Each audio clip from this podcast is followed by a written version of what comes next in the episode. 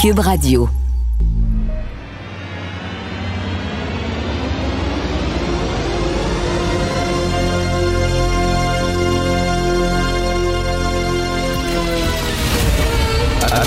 Attention, cette émission est laissée à la discrétion de l'auditeur. Les propos et les opinions tenues lors des deux prochaines heures peuvent choquer. Peuvent choquer. Oreilles sensibles s'abstenir. Richard Martineau. Martino. Un animateur pas comme les autres. Richard Martineau. Cube Radio. Hey, bon lundi tout le monde, merci d'écouter Cube Radio. Je me suis rendu compte ce week-end que je n'ai jamais rêvé à la COVID ça m'a frappé.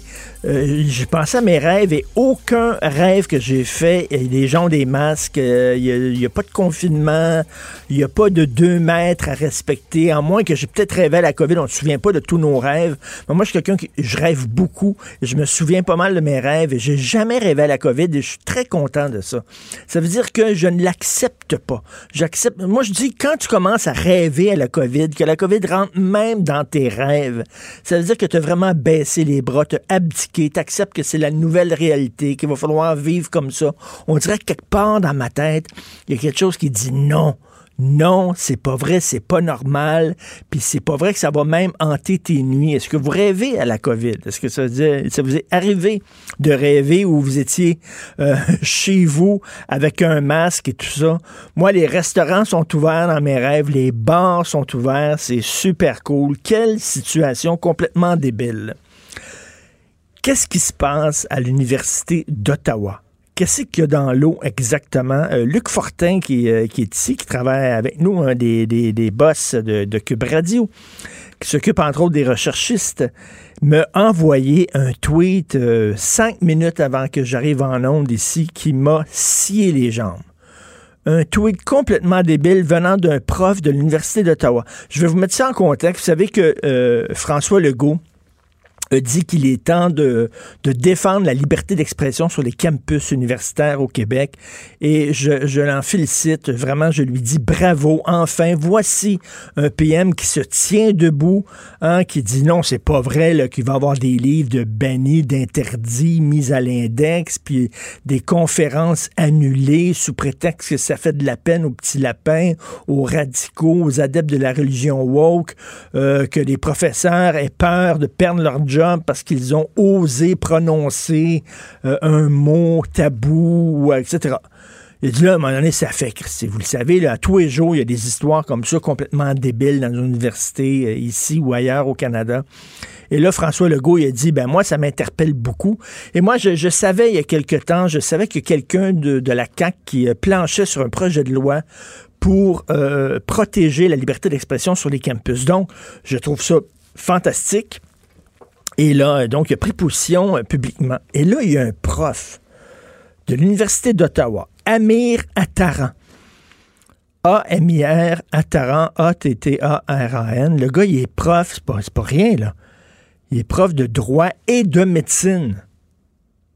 OK, c'est donc, c'est quelqu'un, là, tu sais, t'es prof de droit et de médecine, t'es comme une bolle, à l'Université d'Ottawa. Voici ce qu'il a écrit concernant la sortie de François Legault sur les campus.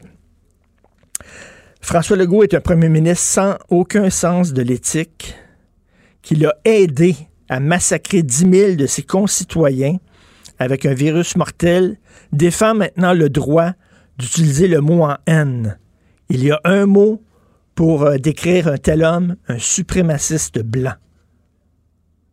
OK, je, répète le message parce que vous êtes hein? j'ai mal compris. François Legault est un premier ministre sans aucun sens éthique qui a aidé à massacrer 10 000 de ses concitoyens avec un virus mortel. Il défend maintenant le droit de dire le mot en haine. Il y a un mot pour décrire un tel homme, un suprémaciste blanc.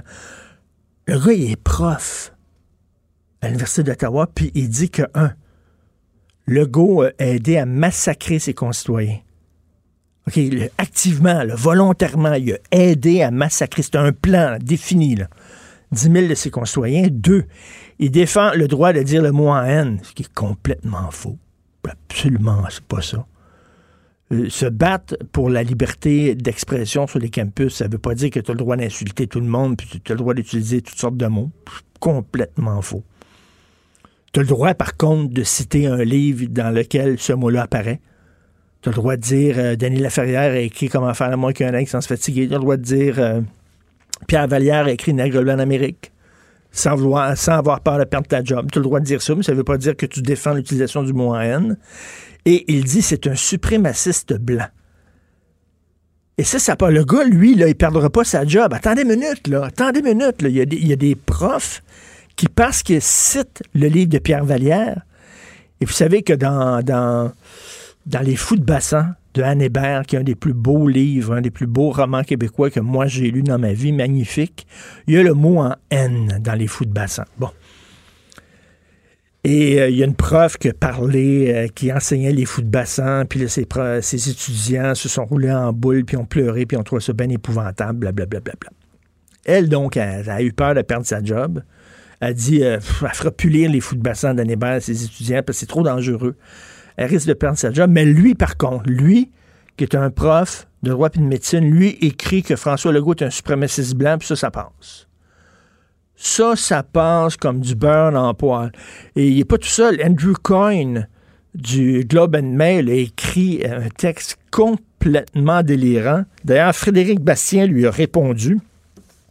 Frédéric Bastien, l'historien qui s'était présenté à la chefferie du PQ, avait écrit une réponse à Andrew Coyne euh, en anglais et il a envoyé ça au Globe and Mail. Et Globe and Mail n'a jamais publié son texte à, Frédéric Bastien. Frédéric Bastien va être des nôtres un peu plus tard à l'émission. Et il va parler du texte aussi complètement délirant d'Andrew Coyne. Et je vais revenir avec lui sur Amir Attaran, mais ils sont complètement cinglés. C'est tout croche, là. Puis là, ça met la loi 21 là-dedans, puis... Euh, le texte d'Andrew Coyne euh, dans, dans Globe and Mail, vous savez qu'il y a une journaliste de la CBC qui est voilée maintenant, elle anime une émission d'affaires publiques, puis il y a des gens comme moi qui disent, ben, je comprends pas ça. Est-ce qu'on laisserait quelqu'un avec une grosse croix dans le cou animer une émission d'information? Bien sûr que non. Mais avec un voile islamique, ah là, c'est correct, c'est la diversité culturelle. Bon. Et là, Ducoin, il dit, ben, c'est la preuve que les Québécois sont racistes. C'est systémique, là. C'est du Québec bashing tout le temps, toujours au Canada anglais. Je comprends pas comment ça se fait. Le, Québec est passé en quelques années de pauvres petits Québécois euh, qui tirent le diable par la queue, qui défendent leur langue, etc., puis il faut prendre leur défense, blablabla, à maudite gang de maudits fachos. Tout ça parce qu'on veut protéger notre langue, parce qu'on n'a pas la même vision du vivre ensemble qu'eux. Euh, ils le multiculturalisme en Canada anglais. Correct, OK, c'est leurs affaires, c'est ce pays-là. Mais nous autres, on, a une autre façon de, gérer le vivre ensemble qui s'appelle l'interculturalisme. C'est différent. Ça ne veut pas dire qu'on est contre la diversité, ça ne veut pas dire qu'on est contre les immigrants, absolument pas. On a notre façon de gérer ça. Euh, puis la loi 21, ben, pour nous autres, c'est une loi importante, aussi essentielle que la loi 101. La loi 21 qui interdit euh, le port de signes religieux ostentatoires. Euh, pour les fonctionnaires en position d'autorité. Nous autres, on ne veut pas avoir des policiers avec des signes religieux, on ne veut pas avoir de juges avec des signes religieux. Pour eux autres, c'est ça, c'est l'extrême droite, raciste, fasciste et tout ça. Ils sont complètement cinglés. Puis les profs d'université qui peuvent dire ça sans avoir peur de perdre leur job, c'est n'importe quoi. Vous écoutez Martineau. Martineau, souvent imité, mais jamais égalé. Vous écoutez Martineau, Cube Radio.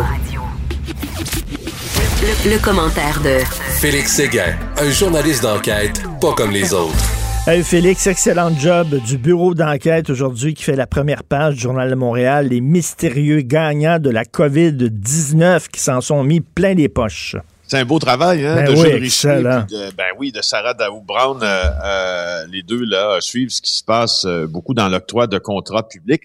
Alors, le titre de l'article, je te le dis parce que ça résume tout là. Ce sont vraiment de mystérieux fournisseurs qui ont vraiment reçu plusieurs millions euh, en contrat à la faveur de la pandémie, là, de la COVID. Euh, des entreprises qui euh, ont, ont, que très peu, en tout cas, d'expérience dans le domaine de fourniture d'équipement médical, parce que c'est de ça dont il est question, de l'octroi de contrat pour obtenir des masques, pour obtenir des blouses, ce qu'on appelle des, des fameux scrubs là, pour protéger le personnel soignant. Alors, peu d'expérience ou encore même incapable de trouver son expérience tellement la compagnie et mystérieuse. Alors, euh, c'est ce, grand univers là, des équipements de protection euh, individuels qu'on appelle les EPI, ben, Jules Richer euh, et Sarah euh, Brown ont réussi à le percer. on, on a d'abord une firme qui est assez intéressante qui s'appelle Digitech Finance. Alors, fouille-moi pourquoi avant des masques N95 plutôt que des produits financiers, mais c'est ça, un contrat totalisant 34,1 millions pour euh, les 10 masques en question. Alors, euh, Jules et Sarah ont essayé, ont essayé de chercher quelles sont les activités médicales attribuables à cette compagnie-là. Euh, ou à celle de son propriétaire qui s'appelle Noah Benarok, euh, qui donne la ville de Côte-Saint-Luc dans le centre de l'île de Montréal comme lieu de résidence. Et, et c'est impossible parce que Québec ne peut pas donner donner euh, les renseignements. Hein? C'est du renseignement commercial de nature confidentielle. Alors, qu'est-ce qu'on fait dans ce temps-là? Ben, on va regarder aussi euh, les, les, les, places d'affaires des, des, des, des, gens qui possèdent l'entreprise. Alors, on est allé dans un immeuble de Montréal pour trouver le fameux propriétaire là, euh, de, de, de, Digitech Finance qui vend des marques. Ben oui. finalement, c'est une porte euh, anonyme. tu sais, il y a pas, tu comprends, il y a pas. Moi, tout ça là, c'est une chanson qu'on connaît bien au bureau d'enquête quand on s'intéresse aux infrastructures. Euh, et euh, c'est une chanson que l'on connaît, mais c'est une chanson dont l'air est toujours assez curieux. Euh, et c'est des contrats, des contrats de gré à gré, c'est-à-dire il n'y a pas eu d'appel d'offres. Sans appel d'offres. 3,8 milliards total sans appel d'offres. Tu te demandes pourquoi ils ont donné ce contrat-là à cette entreprise-là. Oui. On n'a aucune idée la raison pour laquelle ils ont pu donner des contrats, c'est l'urgence. Donc, eux évoquent l'urgence. Euh, la plus grande partie des contrats a servi à, des, à de l'EPI, l'équipement de protection individuelle. Là, je t'ai parlé de Digitech Finance, mais là, je peux te parler aussi euh, de Servicios de Personal del Estado de Mexico. Alors, euh, ça, c'est, euh, c'est au Mexique, évidemment. Euh, contrat octroyé pour des blues médicales. Alors, on a tenté de trouver des liens entre la compagnie et la vente d'équipements médicaux et avec le Québec, pas trouvé. aucun. Tu sais, je veux dire, aucun, aucun, aucun. Euh, tout ce qu'on sait, c'est que euh, cette compagnie-là, tu sais, c'est, je trouve que c'est un curieux, c'est un curieux métier que euh, aller fournir des EPI tout d'un coup, alors que ce qu'on a pu retrouver sur cette compagnie dont, dont, dont je mentionne le nom, c'est qu'elle a fourni plutôt des services téléphoniques électoraux à la dernière campagne électorale d'Andrés Manuel Lopez Obrador en 2018. Alors, tu sais, moi, là, je, écoute, eh, Richard, Richard, la prochaine entreprise, ça aussi, euh, c'est merveilleux. Ça s'appelle R Negotiations. C'est dans, ça semble être dans le nord de l'État de New York, mais ça, c'est vraiment une entreprise qui nous fournit des masques, mais c'est véritablement un fantôme. Impossible de trouver des renseignements sur elle. Une adresse à Hopewell Junction, donc, une petite ville, euh, je t'ai dit dans le nord de l'État de New York, mais c'est dans le sud de l'État de New York. C'est tout ce qu'on a découvert. Et c'est, tu sais quoi l'adresse? C'est le bureau de poste. c'est des boîtes, c'est des boîtes postales, c'est des, c'est des coquilles vides. Mais moi, ce que la, question que tout le monde se pose, est-ce qu'ils ont livré la marchandise? Si effectivement ils produisent de très bons masques à, à, à coût à coût compétitif, puis qu'on les a reçus dans le temps voulu, ben tant mieux. Mais ça, on le sait pas, ça. Ben, c'est difficile à savoir parce qu'il y a du secret commercial là-dedans. Alors, tu sais, c'est assez opaque, je te dirais, euh, la gestion de ces euh, de ces contrats-là. Puis aussi, c'est aussi la reddition de comptes, je te dirais, la reddition de comptes. Est-ce que le gouvernement les a eus? Tu sais, ben, est-ce qu'ils sont. Ben, d'abord, la question, c'est est-ce qu'ils les ont eus? La seconde, c'est est-ce qu'ils ont prouvé? Euh, parce que tu sais là quand la pandémie a commencé là moi-même là j'ai acheté des faux masques euh, qu'on disait des des KN95 donc l'équivalent chinois du N95 qui filtre 95% des particules euh, dans l'air Et il y a plusieurs compagnies qui se sont incorporées à ce moment-là ou qui ont ouvert des, des, euh, des, des succursales ou des branches ou des euh, pour vendre ces masques-là qu'ils achetaient euh, à, des, à des géants chinois. Mais a-t-on vérifié la qualité de ces masques-là? Moi, c'est, moi, c'est ce qui m'intéresse aussi. Ça. Le plus, là, là, on dit pas là, que ces entreprises-là, ce sont des fraudeurs. Ben non. On le sait pas, on là. Pas pas. on sait pas ça. On, on sait pas la, la, on connaît pas la qualité de la mat du matériel qu'ils ont fourni. C'est ça qu'il y a, c'est qu'il y a un manque, un manque de transparence flagrant. Oui, puis il y, y, a une chose, Richard. Tu sais, moi, achète, je sais pas, là, toi, là, euh, tu, si tu vas t'acheter, là, disons, là, euh, une voiture. Bon, ben, idéalement, là, tu vas, tu vas traiter ou sous-traiter, tu sais, même dans l'urgence, là, avec des gens qui sont reconnus pour vendre des voitures tu vas pas aller chez un fleuriste en disant, coudon, on n'aurait pas ça en plus un char? c'est ce qui me fait halluciner dans ça. Ben oui, puis tu sais, en même temps, on, vit dans, on, on traverse une grave pandémie. Là, tu veux, tu es le gouvernement, tu un certain budget pour acheter du matériel pour protéger ta population, mais il me semble que tu t'assures que justement l'entreprise avec qui tu fais affaire, avec qui tu vas donner des millions, ben, c'est une entreprise qui est sérieuse, qui est reconnue, qui est respectée dans son domaine. C'est pas Joe Blow là, qui s'est inventé à un moment donné, là, qui s'est improvisé fabricant de masques.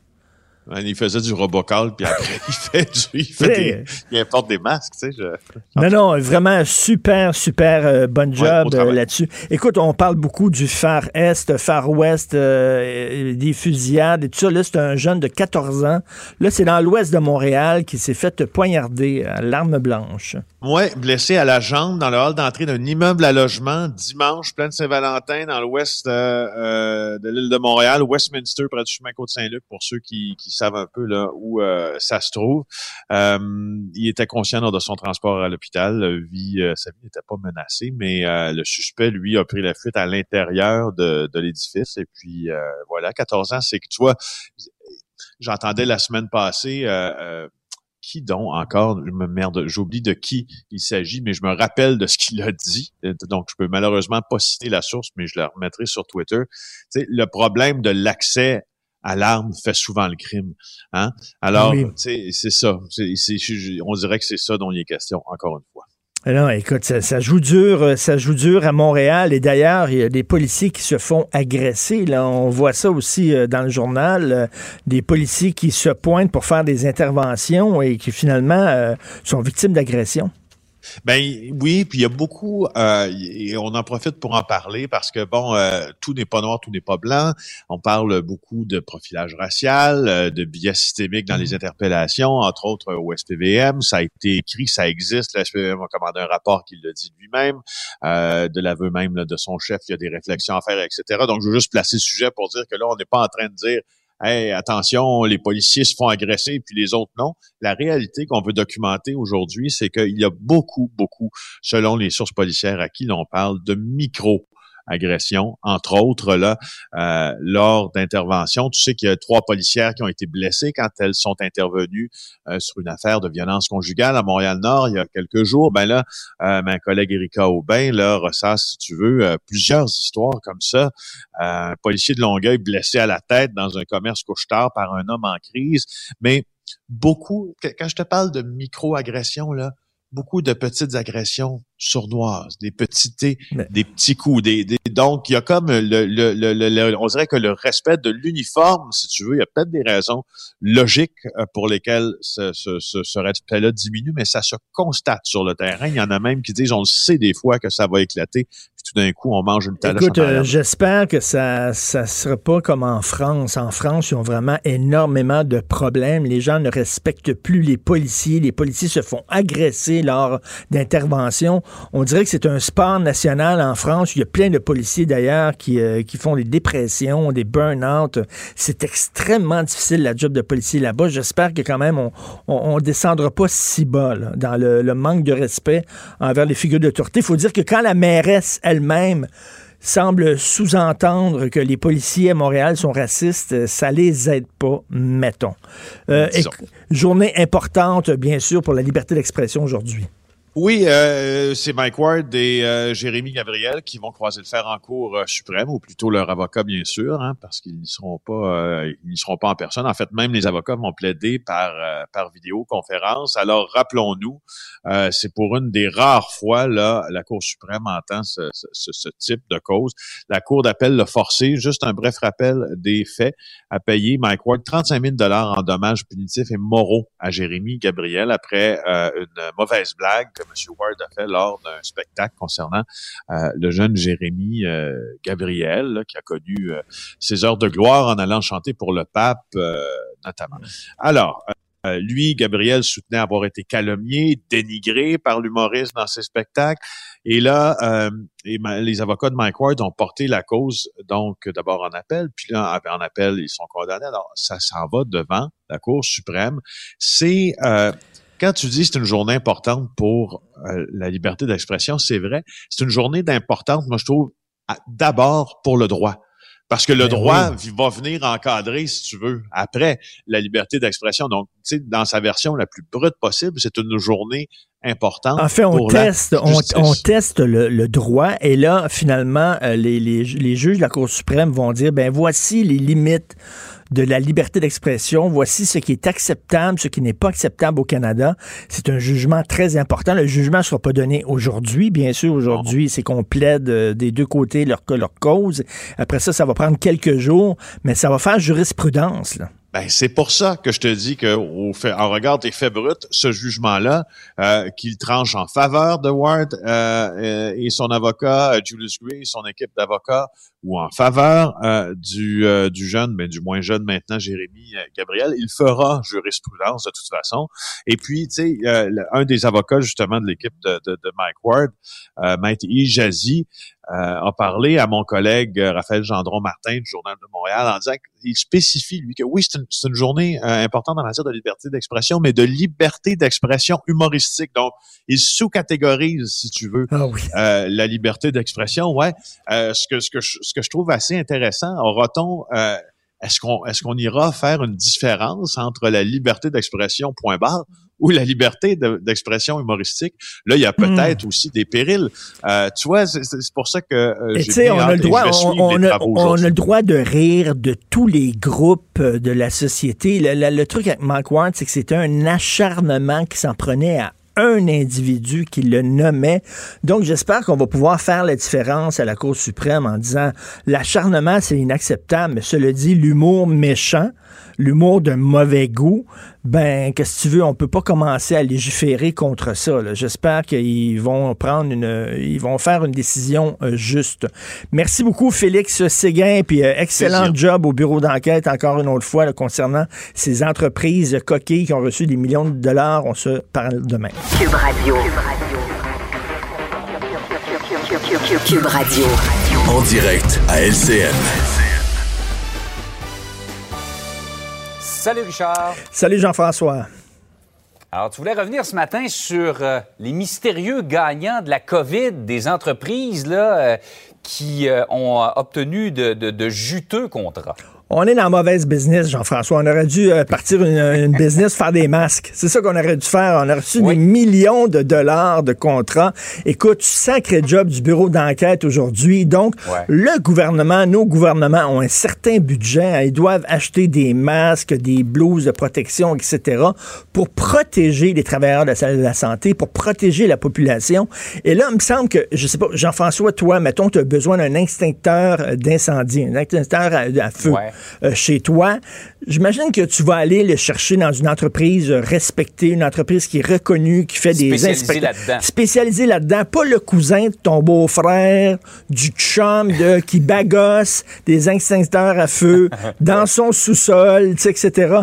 Et là, tu dis, mais mon ils ont fait affaire euh, sans appel d'offres, des contrats de gré à gré de millions de dollars avec des entreprises. Et là, le bureau d'enquête, ils ont fouillé, puis c'est des coquilles vides, ce sont des boîtes postales, ce sont des entreprises qui sont inactives, aucune, aucune expertise dans le domaine médical, des entreprises qui sont ici à Montréal ou alors qui sont à New York, qui sont au Mexique. Et là, tu te demandes exactement, il y a une entreprise qui fait des prêts, elle, prête de l'argent à des entreprises privées Tout ce qu'elle fait, c'est des prêts privés. Là, soudainement, un contrat de 34 millions de dollars pour fabriquer des masques. Euh, on veut savoir, est-ce qu'on a reçu ces masques-là à temps? Est-ce qu'ils sont de bonne qualité, ces masques-là? Est-ce qu'on a perdu notre argent au gouvernement? Ou alors, au contraire, ça se peut que ces entreprises-là, soudainement, ont fait une bonne job, mais on peut pas le mmh. savoir parce que tout ça, c'est opaque. Euh, le gouvernement ne transmet pas ces informations-là. Donc, euh, on dit que sous prétexte d'urgence, la situation était urgente, il fallait faire affaire avec euh, n'importe qui qui ont des masques. Donc, on a fait affaire avec ces gens-là. L'urgence, le dolage, la pandémie a le dolage. On sait qu'il y a eu beaucoup de, de, fraudeurs concernant la PCU. Là, est-ce que ce sont des fraudeurs? On peut pas le dire. On peut pas dire que ces entreprises-là ont fraudé. On le sait pas. Vas-y.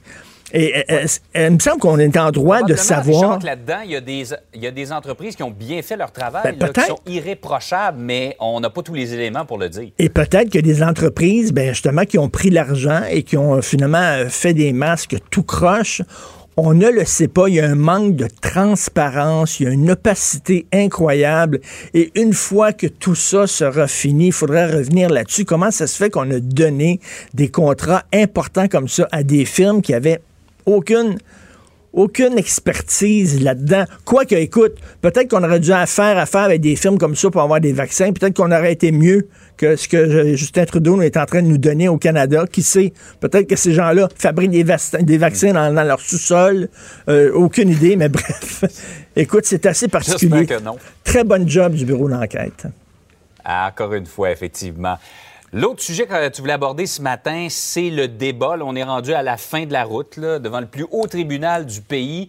Où s'arrête la liberté d'expression en humour? La cause de Mike Ward, Jérémy Gabriel, qui dans la prochaine heure va être débattu devant la Cour. Exactement. Il croise le fer pour la dernière fois. Et là, ça va être un jugement très important parce que là, on va dire voici ce qui est acceptable, voici ce qui n'est pas acceptable au Canada. Le jugement ne sera pas rendu, bien sûr, aujourd'hui, mais ça va prendre quelques jours. Et les gens euh, regardent ça de très, très près. Moi, j'avoue, je vais te dire, Jean-François, j'ai été assez choqué des propos de Mike Warren parce que je trouve qu'il s'acharnait sur un jeune homme. Il faut se rappeler, hein, Jérémy Gabriel, à l'époque, je crois, il avait 13 ans, était vraiment jeune. Il le nommait, il disait, ah, qui est lettre, il est-tu lettre, lui, soir après soir après soir. Je trouve que c'était de l'acharnement. Cela dit, je crains quand même là, une décision de la Cour suprême parce qu'on est dans une période de rectitude politique, tu le vois.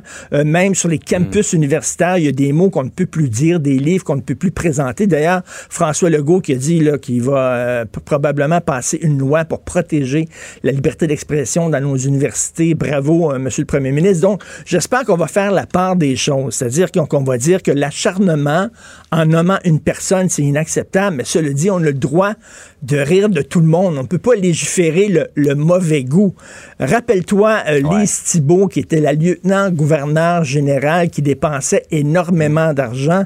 Euh, on la voyait dans un sketch classique de Rock et Belles Oreilles. Elle était dans son fauteuil roulant et elle disait, je marche peut-être pas, mais je roule en temps. OK, c'était tellement drôle. Et là, j'espère qu'on va pouvoir continuer de rire de certaines personnalités, même si elles sont en fauteuil roulant, même si elles sont, bon, elles font partie d'un groupe. la liberté d'expression, là, elle est très menacée ces temps-ci. Donc, la ligne, elle est très, très mince. très mince. J'ai très hâte de voir ce jugement-là. On sait que Mark Ward a dit, je ne paierai pas un sou. Si on me demande de payer de l'amende, je préfère aller en prison plutôt que de payer un, argent, euh, un, sou. Donc, c'est pas, c'est pas fini ce combat-là. Et euh, c'est assez particulier parce que au Canada anglais, on en parle très peu. Pourtant, ça va avoir un impact eux autres aussi. On dirait que c'est une histoire qui intéresse seulement que les Québécois. Mais donc, euh, au cours des prochains jours, une journée très importante pour la liberté d'expression aujourd'hui. Même en Grande-Bretagne, la BBC a un article sur ah ce débat-là. Donc, vraiment, euh, c'est quelque chose qui, qui, est intéressant et qui a des, euh, un impact même au-delà de nos frontières. Richard, passe une belle journée. Bonne journée tout le monde. Joignez-vous à la discussion. Appelez ou textez le 187 Cube Radio 1877 827 2346. Avocat à la barre. Alors je procède à la lecture du verdict avec François David Bernier. Les meilleures plaidoiries que vous entendrez. Cube Radio. Alors, journée importante pour la liberté d'expression, bien sûr, parce que Mike Ward et Jérémy Gabriel vont croiser le fer pour la dernière fois devant la Cour suprême aujourd'hui. Nous allons parler, bien sûr, avec Maître François-David Bernier, avocat, animateur de l'émission ici, Avocat à la barre à Cube Radio. Salut François-David. Salut Richard. Écoute, j'ai de la difficulté à croire que c'est la première fois que la Cour suprême va statuer euh, là-dessus, parce que j'imagine il y a déjà eu d'autres cas avant qui se sont rendus jusqu'à la Cour suprême. J'imagine que c'est pas la première fois que la Cour suprême doit se prononcer sur une question de liberté d'expression. Non, pas sur la, une question de liberté d'expression c'est ça qu'il faut bien éclairer dans ce dossier-là. C'est, c'est pas une cause euh, comme on voit souvent, on l'a vu avec des politiciens, on l'a vu avec des artistes, on l'a vu avec euh, d'autres gens publics, qu'on appelle en diffamation. Ça veut dire qu'on dit quoi, puis on, on porte atteinte à leur dignité par nos propos. C'est pas une cause en diffamation. Sinon, le tribunal des droits de la personne avait pas compétence. Donc, euh, ça aurait coûté beaucoup plus cher à Jérémy Gabriel à se défendre en cours, à monter jusqu'à la Cour suprême, parce que c'est pas la Commission des droits de la personne qui aurait, et de la protection de la jeunesse qui aurait pris le dossier. Il faut comprendre, dans ce dossier-là, c'est une, cause en discrimination. Est-ce que Jérémy Gabriel a été discriminé? Et c'est ça qui n'a pas eu beaucoup euh, en lien avec la liberté d'expression à, à, la Cour suprême. C'est ça qui est nouveau. Est-ce que vraiment il a été discriminé. Ça veut dire, est-ce qu'il a été visé par des blagues de Mike Ward parce qu'il est handicapé? Est-ce qu'on a été méchant avec lui hmm. parce qu'il est handicapé? C'est vraiment ça le débat. C'est pour ça que, moi, honnêtement, Richard, je, veux, veux pas être méchant. Moi, je pense que c'est une perte de temps, cette histoire-là. Je trouve ça triste. Pourquoi? Pourquoi? Parce que même au début, début je te dis ça en secret, j'ai déjà essayé de les réconcilier. Ça avait failli marcher dans quoi, Jérémy Gabriel. Je les avais appelés, je connaissais des personnes interposées parce que moi, malheureusement, je connais ce jeu-là de se braquer, euh, de, de, de vouloir se battre, être là pour le principe. J'ai vu des gens monter jusqu'à des cours supérieurs, jusqu'à la cour euh, d'appel.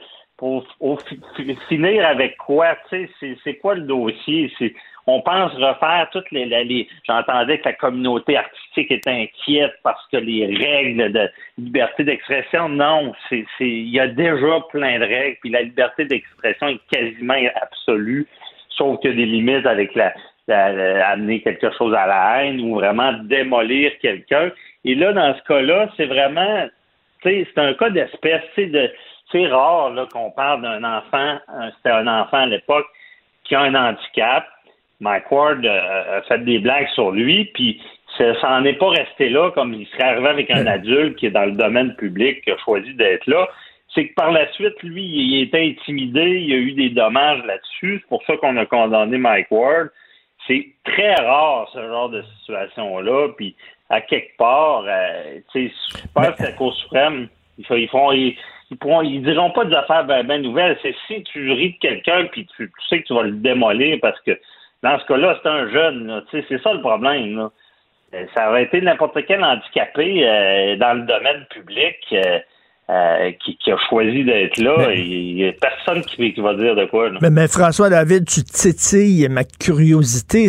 donc, tu as voulu jouer les médiateurs entre Jérémy Gabriel et Mike Ward. Ça s'est passé comment? Tu les as appelés les uns les autres, puis tu as voulu les faire qui se rencontrent dans, dans la même salle, quoi?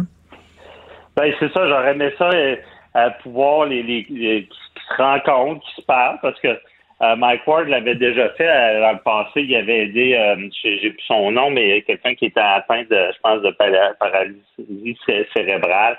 Il avait fait un spectacle. Puis il riait d'un peu de l'autre en voulant dire que Mike Ward était méchant, puis l'handicapé, il était allé sur le sur le, la scène, puis il s'était mis à, rire de Mike Ward.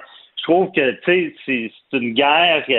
Jérémy Gabriel puis Mike Ward, il aurait eu tout un intérêt au départ à se parler puis à dire OK, c'est ma blague t'a affecté, ben, regarde, trouver une solution, puis même il aurait pu faire un spectacle invité. Je trouve que puis c'est pour ça, puis au final, ils sont allés euh, sont allés pour le principe, là, mais j'avais parlé aux agents, j'avais dit regardez, vous savez pas c'est quoi, vous allez monter jusqu'à la Cour suprême. Ça, c'est au début. J'ai dit, vous allez mettre des, des, centaines de milliers de dollars, vous allez vous maganer à la santé pour au final, tu sais, qu'est-ce que ça donne? Oui, tout le monde pense avoir la, la, la, clé de voûte là, avec la Cour suprême qui va nous dire hmm. exactement quoi faire.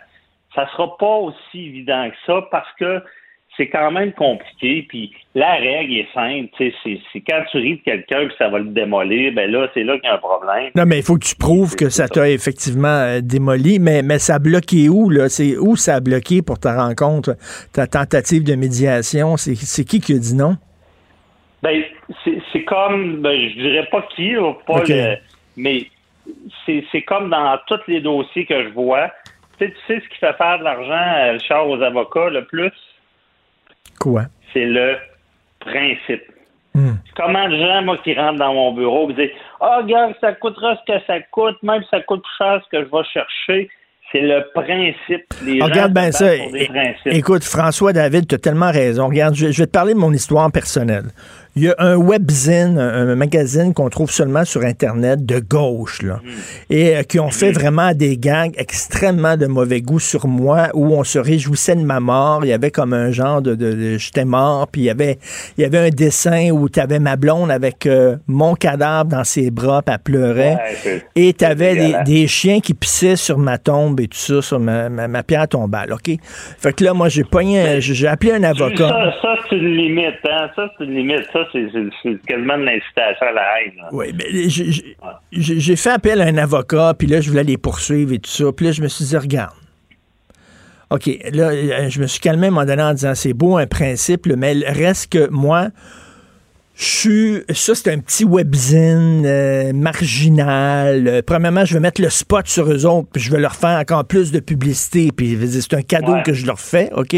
Premièrement. Puis mhm. deuxièmement, je vais passer pour euh, le gars qui est journaliste dans un grand géant des médias qui veut écraser, qui veut fermer la gueule à un petit, un petit webzine de gauche. Je dis, regarde, ça va se revirer contre moi.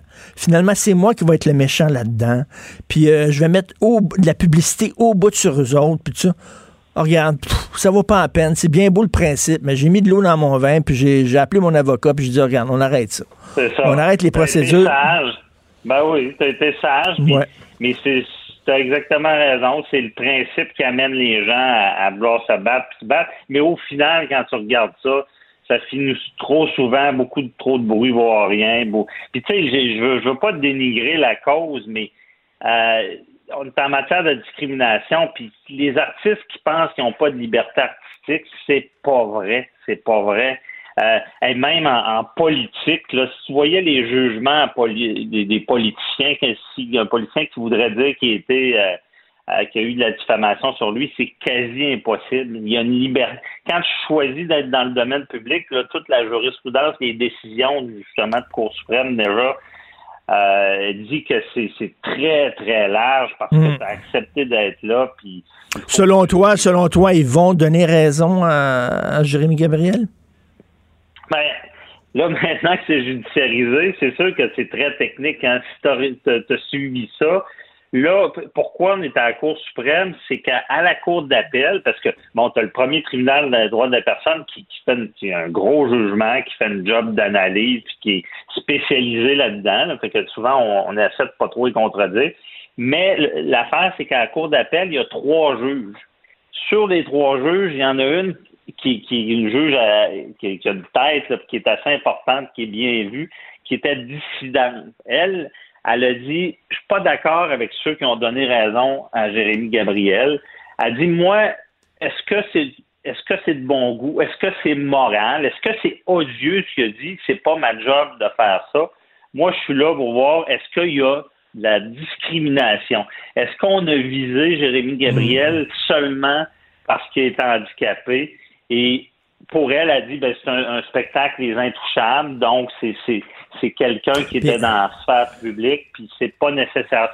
Pour elle, c'est pas de la discrimination. Fait que là, à savoir la Cour suprême, qu'est-ce qu'elle est-ce qu'elle va dire c'est de la discrimination? Est-ce qu'elle va suivre. mais, mais, même si la Cour suprême donne raison à Jérémy Gabriel en disant qu'effectivement Mark Ward s'est acharné en le nommant lui particulièrement, puis il le démolit, puis qu'il y a eu. Puis si Jérémy Gabriel réussit à prouver qu'effectivement il y a eu des dommages dans sa vie et tout ça, ça veut pas dire que la liberté d'expression des artistes est menacée pour autant.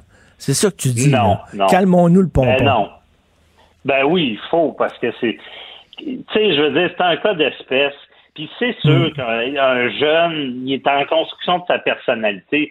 Tu sais, un adulte qui a choisi d'être là, qui est dans le domaine public, qui, regarde, il faut qu'il vive avec. Moi, je pense que la limite est un peu comme ton cas quand tu arrives avec des, de quoi qui, qui ressemble à, des propos haineux. Là, OK, il y, a quand, il n'y a pas de droit absolu. Il y a toujours une limite. Sinon, on ne serait pas une société là, si on pouvait faire tout ce qu'on veut. Mais ben ce que les juges ont, ont dit, c'est que la, la, responsabilité, elle appartient quand même à l'artiste, que si l'artiste sait pertinemment que ses propos vont vont, vont, vont détruire quelqu'un ou vont, vont faire des dommages collatéraux, puis qu'elle euh, elle savait, euh, là, c'est, c'est là qu'il y a un problème, puis c'est hmm. normal, parce que dans la vie, on est quand même euh, des, des, des, adultes, on est des responsables de ce qu'on fait. Mais est-ce que Mike Ward, je, je, je, le dis, c'est un bon gars, là, je suis sûr que tout ça, il n'a pas voulu ça. C'est pour ça que je leur souhaite, regarde, à la à la Cour suprême, mais je leur souhaite à un moment donné de faire quasiment de quoi de médiatique, puis se réconcilier, puis se dire, regarde, c'était pas le... Ben honnêtement, on sait depuis le début que Mike Ward, son but, c'était pas de démolir la vie à Jérémy Gabriel. Je suis sûr que si c'était tout parlé au début, il aurait essayé de trouver des peut-être des solutions. Euh, puis euh, j'espère que Jérémy Gabriel va, c'est un artiste puis il est dans le domaine public. J'espère au moins qu'il va profiter de sa visibilité là. Ouais, puis que c'est ça, puis que tout ça, on va pouvoir tourner la page et qu'ils vont mettre ça eux autres derrière eux. En tout cas, Mike Ward, il dit lui qu'il préfère aller en prison que de donner un sou de sa poche euh, à Jérémy Gabriel. On verra où ça mène parce que lui aussi c'est le principe. Hein. Lui aussi il veut pas bouger. Ben fait que t'as deux personnes qui sont braquées, qui bougent pas. Puis je veux dire moi, la journée où j'ai décidé finalement de laisser tomber ma poursuite, j'étais bien avec la décision que j'avais prise. J'y ai pensé beaucoup. Puis je dis, regarde, ça va amener plus de problèmes qu'autre chose. J'étais pas content des jokes qu'ils ont fait, mais j'ai passé par-dessus et je pense que c'était une bonne décision que j'ai ben, prise. Je suis sûr que tu t'en portes mieux maintenant. Tout à fait. ça, que euh, d'avoir combattu ça jusqu'à la course faite. C'est triste parce que les, deux clans, le même, je pense, Mike Ward a fait, une dépression. Euh, Jérémy Gabriel, il a trouvé ça rough. Tu sais, au final. Là. Puis euh, quand on dit à Mike Ward, euh, mieux aller en prison que payer 35 000, il ira certainement pas en prison pour le 35 000. Mais ce qui peut arriver, c'est qu'ils peuvent saisir son compte. Ça, c'est moins le fun aussi. Wow, OK. la prison, c'est des saisies. ça, il va trouver ça. Je pense qu'il préférait faire de la prison. Merci, Maître François-David Bernier. Merci, François-David Bernier. Salut. Merci. Bonne journée. Bye. Vous écoutez Martino. Tout ce que vous venez d'entendre est déjà disponible en balado sur l'application ou en ligne au cube.radio. Gilles Le où, quand, comment, qui, pourquoi ne s'applique pas sa ricanade? Parle, parle, parle, genre, genre, genre. Gilles C'est ça qu'il manque tellement en matière de journalisme et d'information. Voici le commentaire de Gilles Proulx.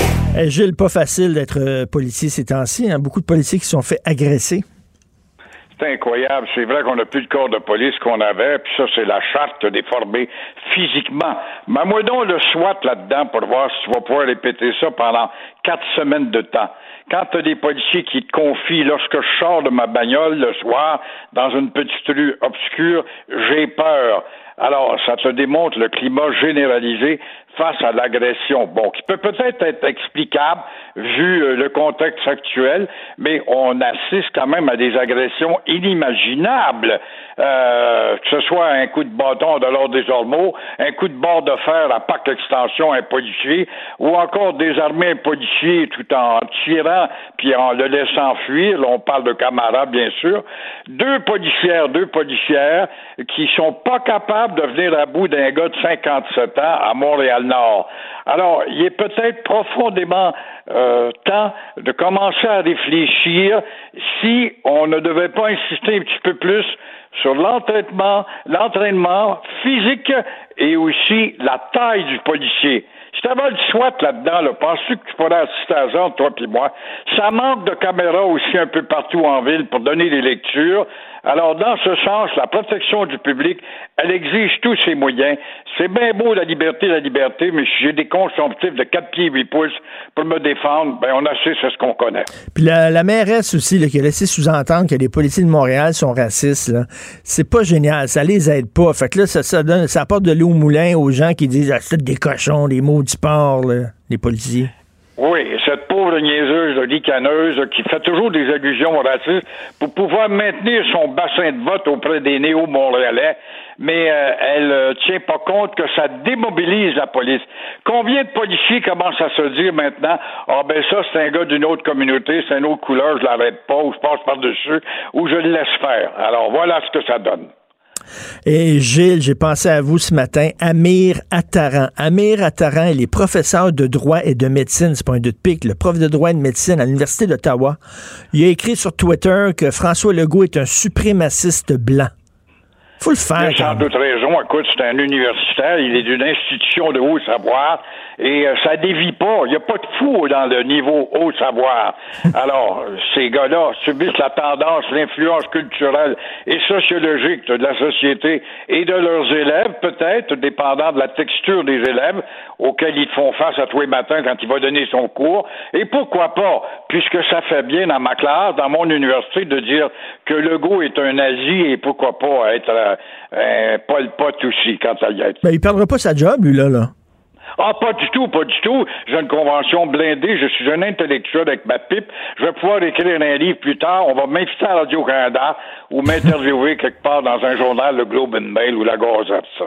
Euh, alors, euh, les, les motoneiges, ça va pas du tout. Beaucoup d'accidents de motoneigistes euh, ce week-end. Ben, un autre phénomène de, de démesure, de débordement ou d'adrénaline qui allume les motoneigistes euh, qui vont trop vite. Ça, on n'a pas passé de la vitesse.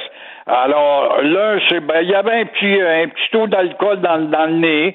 L'autre, ben, il est sorti de son sentier. C'est sorti de son sentier.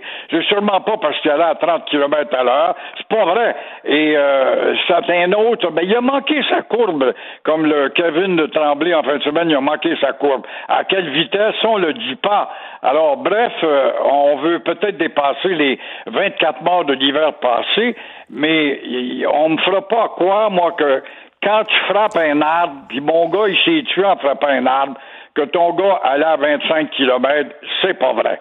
La vitesse est 70, je pense, c'est déjà énorme de 60. On le sait, on se promène le long des routes, puis il y a des, des, des, pistes parallèles. Des fois, ils te suivent en automobile, tu t'en vas à 70, 80, ils te suivent.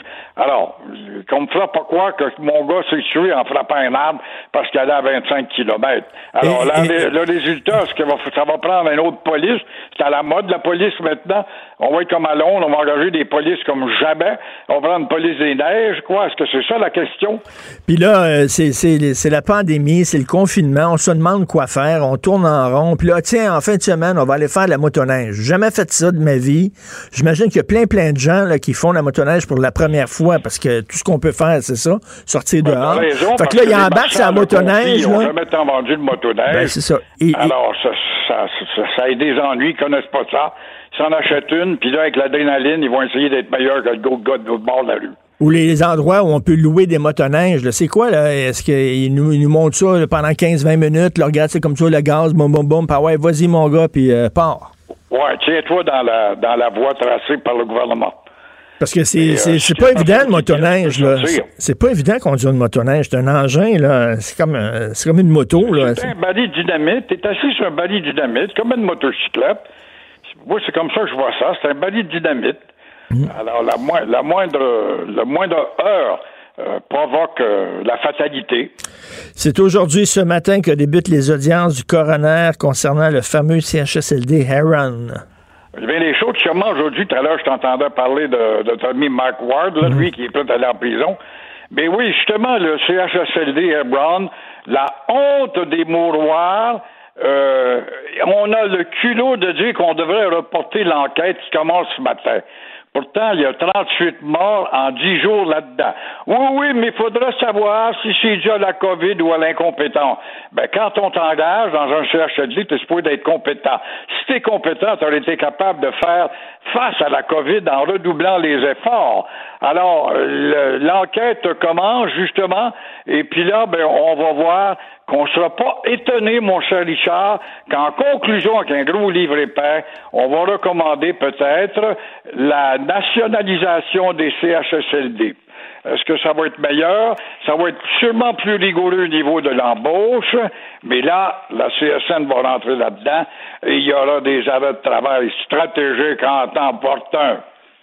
Et là, ça a l'air qu'ils n'ont rien appris là, au CHSLD Aaron parce que les gestionnaires, eux autres, ont demandé le report de l'enquête. Ils ne voulaient pas que ça commence ce matin. Ils voulaient que ça, soit reporté. Ben justement, c'est que leur argument dit est-ce que c'est vraiment dû Avez-vous prouvé que c'est à cause de, la COVID qu'il y a eu tant de morts en, dix jours ou si c'est à cause de l'incompétence? Ben l'un va pas sans l'autre. Tu es supposé être compétent. Quand je t'engage dans un CSLD, tu as eu un entraînement, j'espère quand même. Alors, si tu es compétent, tu aurais pu atténuer les conséquences de la COVID dans ce cas-là.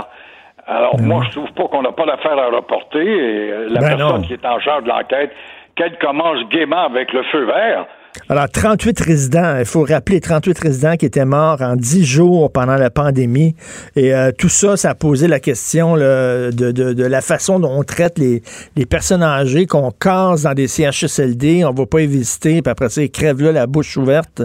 Euh, parce qu'on est la, on était la pire province en ce qui concerne la mort dans les résidences pour euh, personnes âgées, les CHSLD au Québec. Dis-moi donc, Richard, avant de quitter, ton pronostic, toi, en Cour suprême aujourd'hui, je là, ils, décideront pas aujourd'hui, c'est-à-dire ils annonceront pas leur euh, verdict, mais d'après moi, d'après moi, ils vont, ils vont pencher pour Jérémy Gabriel. Ça veut pas dire que les humoristes n'auront plus le droit de rien dire, mais il y a eu vraiment de l'acharnement quand même, là, où jour après jour, ils s'en prenaient à ce jeune-là en le nommant, en disant, il est lettre, il est lettre. Puis je pose la question, Gilles, parce que là, tous les, les gens de showbiz, là, ont, pris, ont fait bloc autour de Mike Ward, puis ils ont défendu Mike Ward. Mais imaginez si Mike Ward y avait dit ça à propos de Safia Nolin.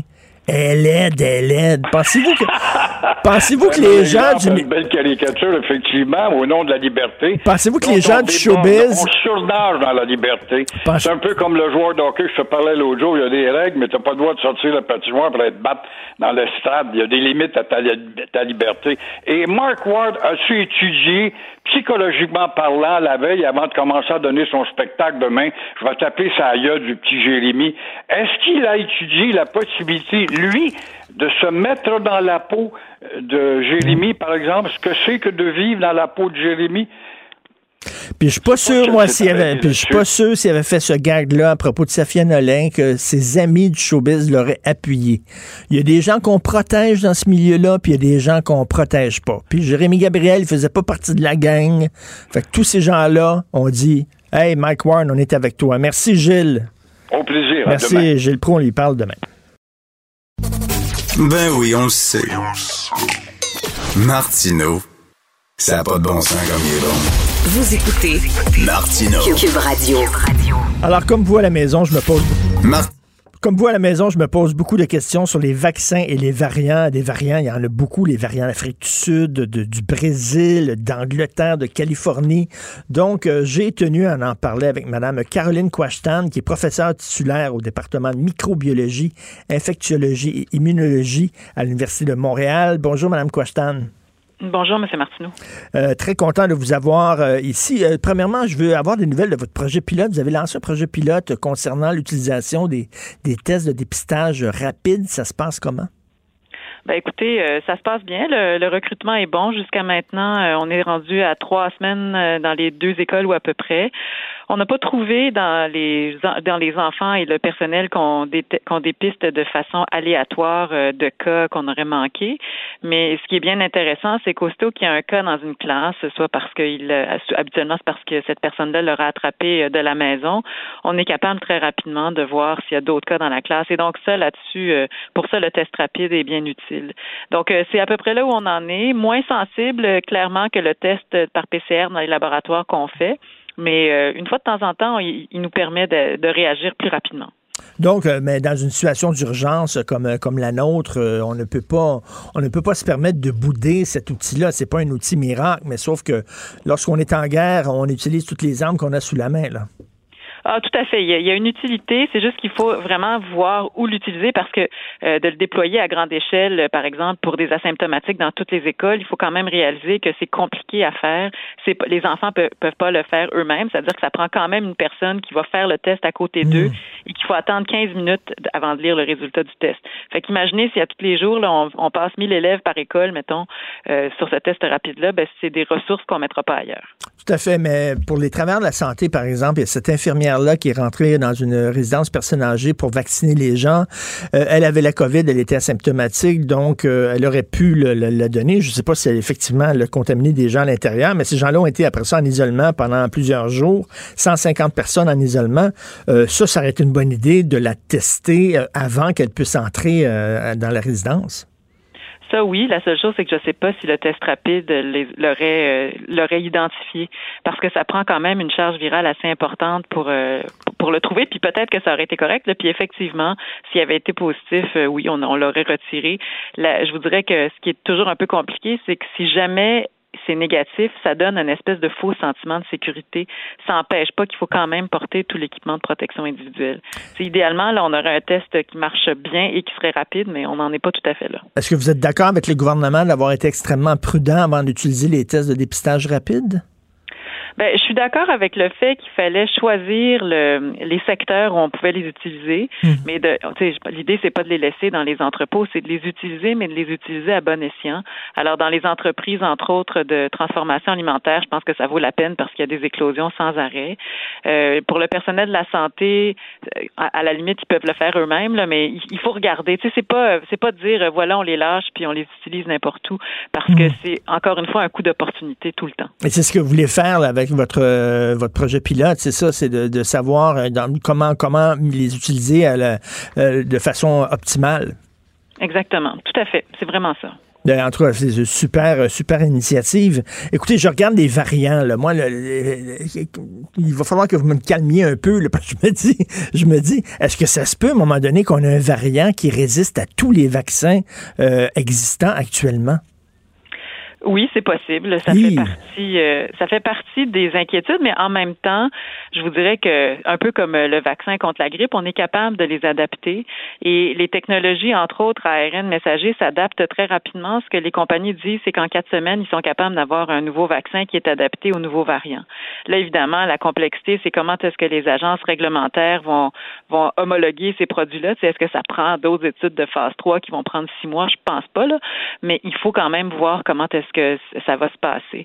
Mais c'est sûr que plus on est protégé contre un virus, mettez-vous dans la tête du virus, même s'il ne réfléchit pas, lui, là, mais lui, ce qu'il a envie, c'est de se propager, puis de survivre et de conquérir le plus de monde possible. Mm. Et donc, s'il y a des barrières parce qu'on est protégé contre le, variant X ou Y, ben lui, si jamais il fait une erreur, puis que ça lui donne un avantage de survie, puis qu'il est capable de nous infecter quand même, vous pouvez facilement comprendre que c'est ce, ce variant-là qui va se propager.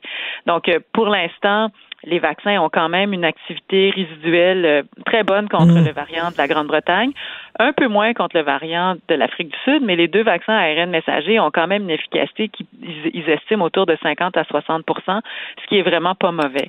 Mais Moderna a dit qu'ils étaient déjà en train de travailler sur une nouvelle version. Puis l'important, je pense, c'est de faire la surveillance euh, euh, des, des, des, virus qui continuent à se transmettre, particulièrement chez les gens qui ont déjà été vaccinés et qui développeraient une, infection Oui, ça, c'est vraiment, c'est pas des très bonnes nouvelles, ça. Euh, il y a beaucoup de variants qui sont apparus au cours des dernières semaines, derniers mois. J'imagine qu'il y en a d'autres qui vont apparaître aussi au cours des prochains mois. Donc, vous dites, ça serait possible qu'il y ait un variant qui apparaisse qui, qui résiste à tous les vaccins. Donc, il faudrait recommencer euh, l'opération dès le début, trouver un vaccin pour ce variant-là. Oui, mais en même temps, je vous dirais que si on réussit à contrôler la transmission, il, va, y a beaucoup moins de risques que qu'un tel variant euh, se, se, manifeste parce que la raison pour laquelle un virus euh, varie, c'est parce qu'il se multiplie puis qu'il se propage.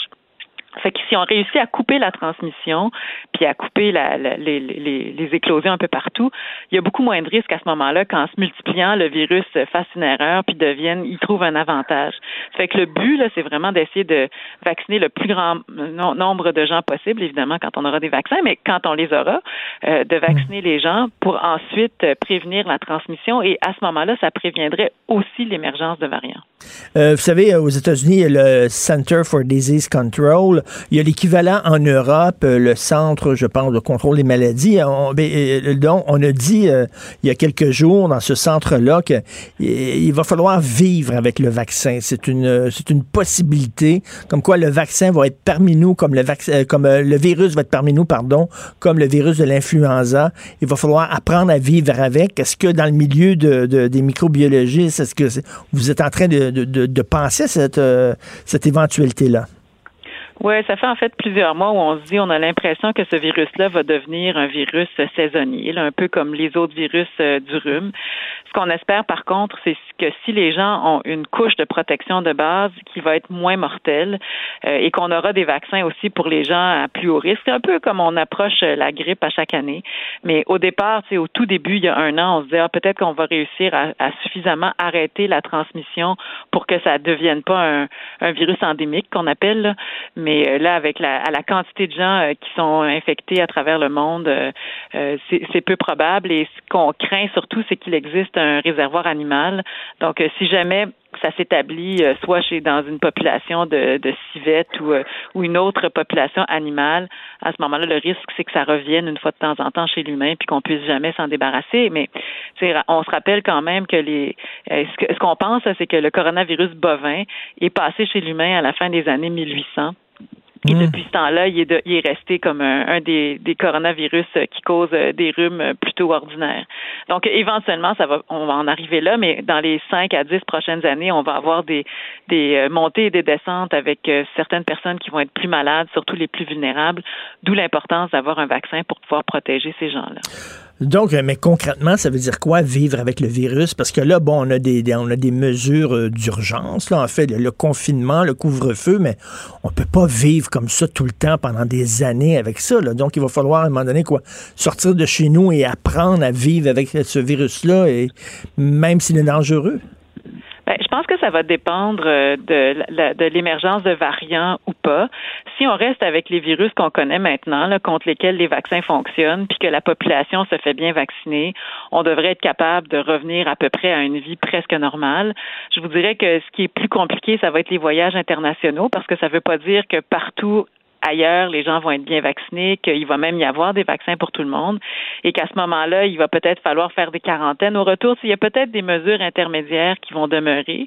On ne sait pas encore lesquelles parce que le problème, c'est que dans une population qui serait peu vaccinés, euh, là, il pourrait y avoir des variants qui pourraient nous causer des problèmes si on les ramenait. Donc, c'est plus cette espèce de vigilance-là, je pense, qui va rester au cours des prochaines années jusqu'à temps qu'on réussisse à mettre un couvercle là-dessus. On espère que ce variant-là, euh, qu'un des variants va faire une erreur puis qu'il va devenir moins contagieux, mais c'est peu probable pour l'instant. Il n'y a, pas l'air d'apprendre euh, à jouer contre lui. Ben, c'est ce qu'on appelle en bon anglais un reality check hein, que, vous faites là. c'est, vraiment, on n'est pas sorti du bois. Je lisais ce week-end qu'à ce rythme-là, si on continue de vacciner à ce rythme-là au Canada, on va atteindre l'immunité collective seulement dans 10 ans. Ça n'a pas de sens. Ouais, ben, non, ça n'a pas de sens, mais il faut, faut, quand même réaliser qu'on vaccine très lentement parce qu'on n'a pas de vaccin. En théorie, on est supposé avoir euh, 6 millions de doses totales de Moderna puis de Pfizer pour la fin mars pour le Canada, puis un autre 20 millions et même 40 millions pour euh, par la suite. Donc, euh, c'est sûr que quand les doses de vaccins vont rentrer, la, vitesse de vaccination va, va croître. on est complètement dépendant par ailleurs de ce que les compagnies nous envoient. Ils nous ont promis d'en envoyer, donc on espère que ça va arriver euh, dans les dans les délais impartis, mais il va falloir voir. Eh bon, on se croise les doigts. Merci beaucoup d'avoir pris le, temps de, nous parler. Vous êtes toujours très clair. J'adore vous entendre. Mme Caroline Quash-Tan, professeure à l'Université de Montréal. Merci beaucoup. Merci, bonne journée. La chronique argent. Une vision des finances pas comme les autres. Salut Yves Daou, directeur de la section argent Journal de Montréal, Journal de Québec. Écoute, je viens de parler avec Caroline Quashtan, euh, euh, la fameuse euh, microbiologiste, puis elle a dit il va falloir vivre avec le virus. Va falloir vivre mm-hmm. avec ça. Donc, peut-être des quarantaines en revenant, des voyages à l'étranger pendant encore peut-être quelques années. On se croise les doigts. On n'est pas sorti de du bois. Écoute, mm-hmm. Air, Air Canada, Air Transat, qu'est-ce qui se passe avec ça? Bon, là, on s'était parlé déjà la semaine dernière. Là, tu sais que le gouvernement du Canada, le ministère des Transports, a donné son aval là, à cette transaction-là avec toutes sortes de modalités, là, genre euh, il faut que le siège social soit présent au Québec, le maintien de certains emplois, puis évidemment la marque Transat existante, mais ça, évidemment, ces conditions-là ça va, il va falloir surveiller ça. Mais ce qui est plus important, c'est la Commission européenne. Elle doit aussi donner son accord. Et là, ce qu'on a appris, euh, avant qu'on se parle déjà euh, vendredi, c'est sorti, la Commission européenne a décidé de reporter euh, jusqu'à juin sa décision sur ça. Hmm. donc, mais la date butoir, c'était la, la, fameuse date dans laquelle Air Transat et Air Canada se sont entendus pour une transaction, c'est aujourd'hui. Et donc, euh, si euh, il n'y a pas l'un ou l'autre des, deux décide de prolonger euh, cette entente-là, ça veut dire que le deal est out. Hmm. donc, ça veut dire ça, ça va être à, surveiller de, façon étroite. Ben oui. puis, puis l'autre affaire, ben, moi que tu as lu aussi, comme, comme tout le monde, il y a eu une lettre qui est envoyée par l'homme d'affaires Pierre-Carl Pelado ce, ce week-end, qui dit que lui est toujours intéressé à par, cette, euh, l'achat de, de, Transat. Puis ce qui, lui, ce qu'il reproche, c'est qu'on perd, tu sais, avec toute cette affaire-là de retard, puis de ci, puis de ça, qu'on retarde, il y a toute l'incertitude autour de l'avenir de Transat. C'est quand même une compagnie québécoise dont le siège social est ici à Montréal. Il y a des emplois qui sont liés à ça. Puis il va y avoir une reprise à un moment. Tu comprends-tu? Du transport rien, c'est peut-être pas hmm. aujourd'hui ou demain. Donc, euh, c'est, encore un enjeu important pour euh, notre, notre transporteur national ici. Là. donc, on va surveiller ça aujourd'hui, qu'est-ce qui se passe avec euh, Air Canada et, Transat. Euh, est-ce que ou l'autre des partis va prolonger? Euh, évidemment, il va y avoir des discussions aussi à Ottawa pour sauver Air Canada, parce que les Air Canada a sorti ses chiffres vendredi. Là. Mettons que les, les revenus ont chuté de 13 milliards. Donc, euh, tout ça, l'aide financière au transport aérien, le deal Air Canada Transat, euh, aussi toute la question de WestJet qui a aussi dénoncé euh, le fait que le gouvernement fédéral a donné cet accord-là, alors qu'il sait très bien que Air Canada aurait comme le monopole sur tout le marché ben canadien. Donc, euh, écoute, euh, c'est pas terminé cette histoire-là. Euh, puis on, va voir au cours de la, journée ce qui se passe. Très, très hâte de voir ça. Euh, écoute, on nourrit nos vaches au Québec avec de l'huile de palme, sauf que ça a l'air que ça donne pas un fromage de très bonne qualité.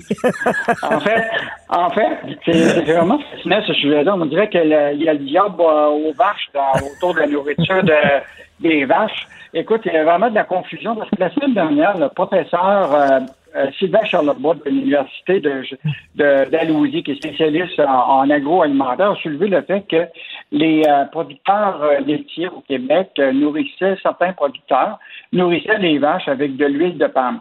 Bon, je te rappellerai que l'huile de palme, c'était tirer des palmiers, puis la production de tout ça, là, ça a beaucoup de conséquences dans l'environnement parce que c'est fait beaucoup dans des pays, euh, euh, en Asie, comme l'Indonésie, la Malaisie, puis ils doivent déforester euh, beaucoup de forêts pour créer euh, ça, Et donc, ça a été soulevé pendant des années, le fait que l'utilisation de, d'huile de, palme dans la production de biscuits, de même le Nutella, ça avait fait l'objet de, d'un débat. Alors là, ce qu'on s'aperçoit, c'est qu'il y a certains producteurs ici, laitiers, utiliseraient ça même, euh, ils ont même confirmé euh, qu'au moins entre 20 et 25% des producteurs utilisent cette huile-là pour des vaches qui ont de la difficulté à ce qu'ils appellent la, lactation, mais permettent d'avoir un lait gras qui permet justement de. Et donc, euh, c'est pas illégal.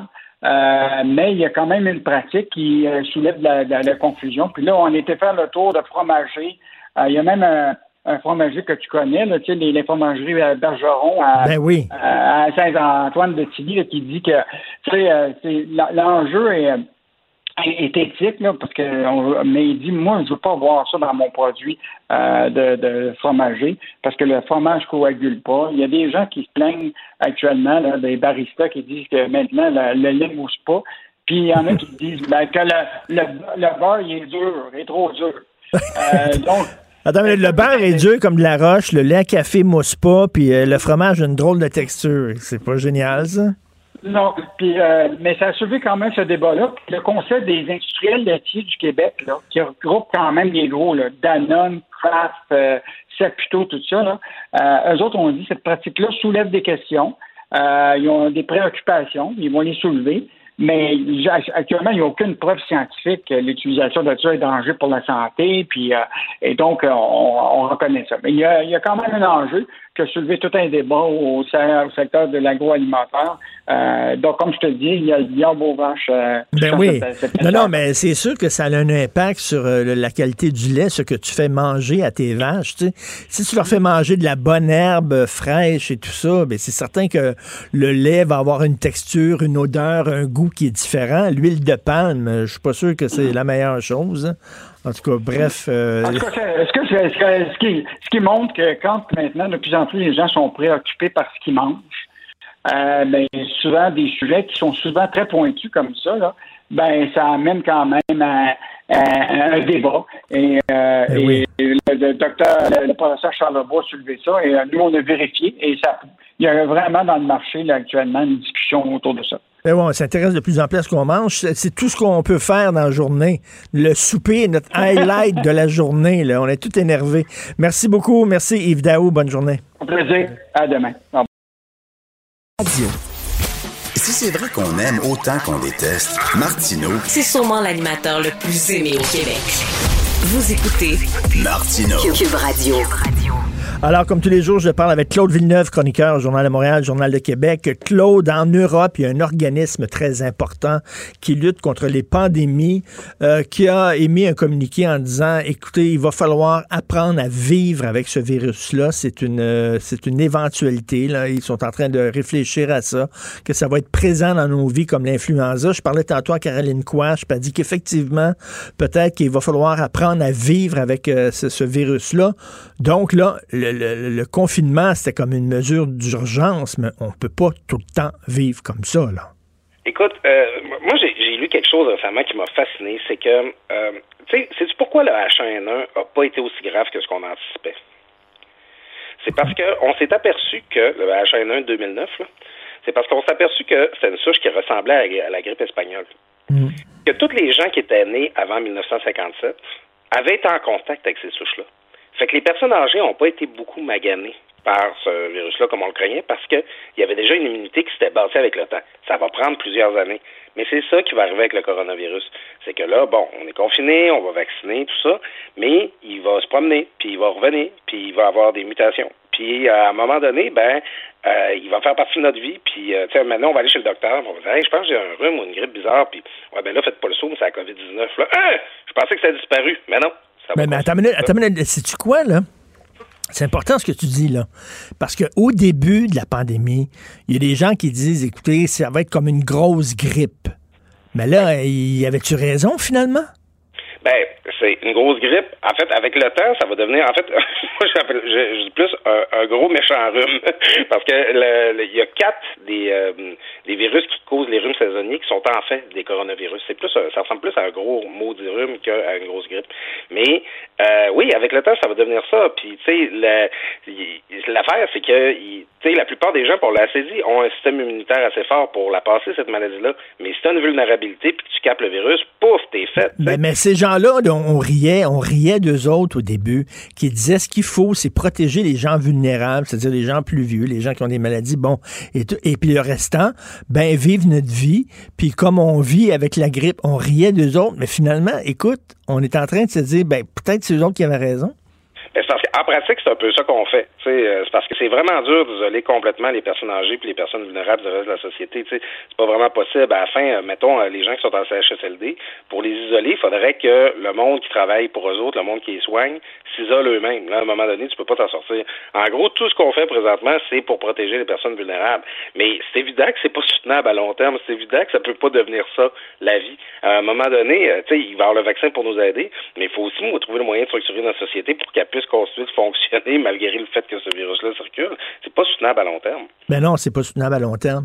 Et là, Mme Caroline je disais, écoute, même pour les les, les, euh, les, voyages euh, à l'étranger, euh, que ça va changer, puis que ça va prendre du temps avant que ça revienne comme avant. Elle, dit que peut-être qu'elle soulevait l'hypothèse que peut-être que les quarantaines seraient obligatoires même dans deux ans, même dans trois ans, quand tu reviens, parce que si, mettons, nous autres, on est vaccinés, puis tu vas dans un pays où ils sont moins, ben tu risques de le ramener avec toi. Donc, écoute, il va falloir se, envisager cette possibilité-là qu'il va falloir vivre avec, ce qui veut dire qu'il va falloir changer nos habitudes. Le port du masque va peut-être être devenu intégré, comme, euh, comme le, font les Asiatiques, par exemple. C'est intégré dans leur vie. Oui, ben déjà, moi je me, souviens, hein, pour revenir à l'exemple du H1N1, euh, quand moi je l'ai eu en 2009, puis, euh, je, pendant que je l'avais, j'ai décidé de porter un masque parce que je voulais pas contaminer personne d'autre. Puis tout le monde me traitait de weirdo. Tout le monde disait, hey, t'essaies d'attirer l'attention avec ton masque, là, puis qu'est-ce que ça donne? Puis là, t'en fais trop, on, on créerait voir un japonais. Mais à tout le moins, euh, tu sais, moi, je pense que minimalement, mettons, là, même si c'est juste un rhume, là, mettons là, que t'as juste besoin d'une journée bénilin, ça va devenir, ça va être vu comme euh, un, geste de politesse élémentaire, c'est pour te présenter au travail de porter un masque, tu sais, pour éviter de contaminer d'autres mondes. Donc, c'est sûr que va, le, masque en tant que tel va s'être banalisé. Maintenant, est-ce qu'on va le porter partout dans tous les commerces comme maintenant? Je ne sais pas. Mais, euh, tu sais, en avion, ça se pourrait. Puis, euh, tu sais, dans, dans, dans bien des places, ça va devenir plus régulier de le porter. Ça, c'est. Ben, écoute, il faut que l'opération vaccin, euh, ça déguédine, parce que je le disais ce week-end, dans le journal, si on continue à vacciner à ce rythme-là, un rythme d'escargot, 16 000 personnes par jour, ça va prendre 10 ans avant qu'on atteigne l'immunité collective. Ça, ah, ça c'est déprimant. 10 ans. Vu aussi, puis j'ai des lecteurs qui m'ont écrit là-dessus. Là, tu vois que ça a saisi les gens. Là, on, on veut pas être comme ça pendant, pendant pas loin de 10 ans. Là, puis c'est épuisant. Puis bon, à la fin, il y a d'autres, il y a d'autres molécules, d'autres vaccins qui vont être, euh, qui vont être commercialisés. Il y a Johnson Johnson qui s'en vient, puis au Québec, on va, avoir Medicago bientôt. Tu sais, ça prendra pas dix ans, mais il y a des bonnes chances que ce soit plus tard qu'en septembre prochain, comme nous promettait Trudeau, comme il nous promet encore d'ailleurs. Mais tu sais, c'est euh,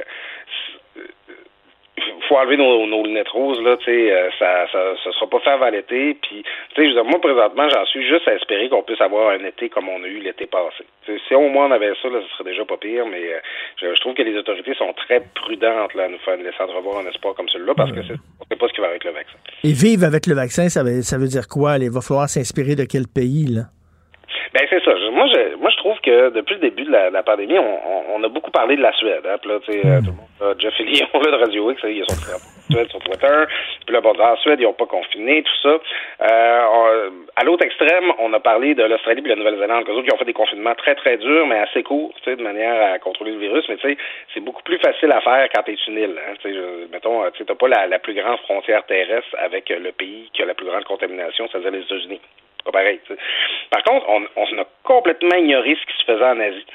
Puis en Asie, ils ont de leur bord, bon, c'est sûr que c'est peut-être ils ont peut-être une culture, sont moins chaleureux, ils se touchent moins, ils sont moins proches.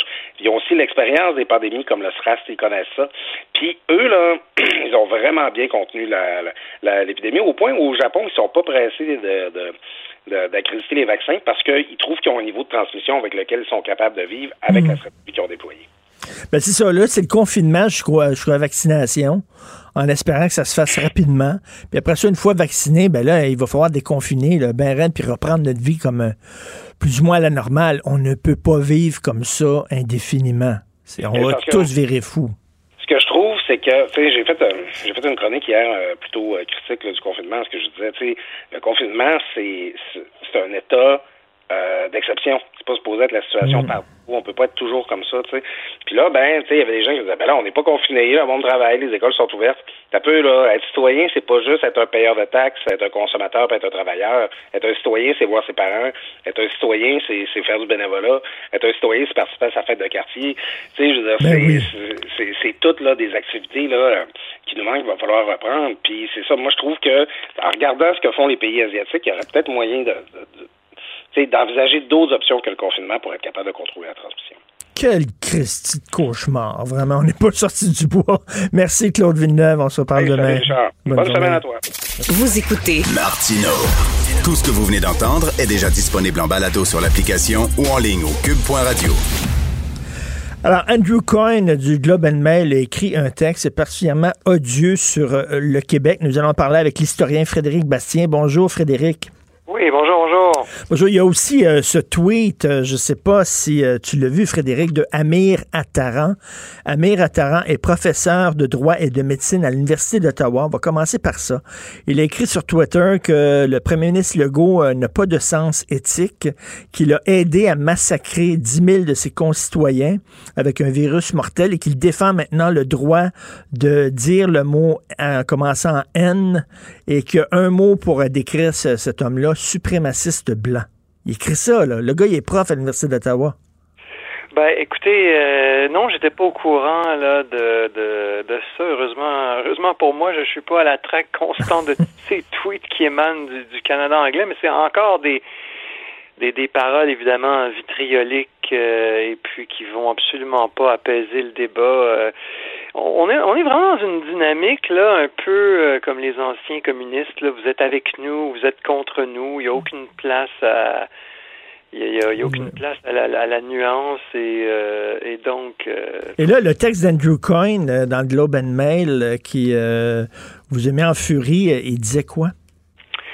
Ben, en gros, ce que d'abord, Andrew Coyne dit, Coyne dit, c'est, et aussi, il y a eu un certain nombre de politiciens fédéraux qui ont dit ça également, c'est que, si vous vous souvenez, il y a quelques semaines, euh, Yves-François Blanchette avait, lors de la nomination, de l'arrivée du Omar euh, Al-Gabra comme ministre des hmm. Transports dans le cabinet Trudeau, dans le gouvernement Trudeau, avait questionné les déclara des déclarations passées euh, de M. Al-Gabra. Et puis là, il y a plusieurs commentateurs dans le Canada anglais, notamment au Globe and Mail, Andrew Coyne, mais d'autres qui disaient, ben, regardez, là, c'est du nationalisme ethnique que M. Blanchette essaie de, de disons, d'exciter sa base électorale. On fait ça juste parce que M. Al-Gabra est musulman, puis hmm. c'est un peu là, du, ciblage ethnique ou, enfin, bref, appelez ça comme vous voulez. Et là, on a, on a mêlé ça à la loi 21, bien sûr.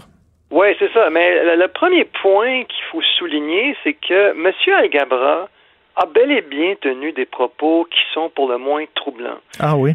Donc, en 2005, dans une entrevue avec un journaliste, le journaliste en question, euh, le journaliste d'une publication euh, juive, lui avait demandé Est-ce que vous condamnez les attentats suicides en Israël? À cette époque-là, il y avait énormément d'attentats suicides en Israël. 4 5 000 personnes qui ont euh, peut-être un peu moins, plutôt 4 500 je devrais dire, qui ont été tuées dans des attentats suicides là, dans les années 2000. Euh, il y avait dans des restaurants, dans toutes sortes d'endroits. Il avait refusé de condamner ces attentats suicides-là. Il n'avait rien dit.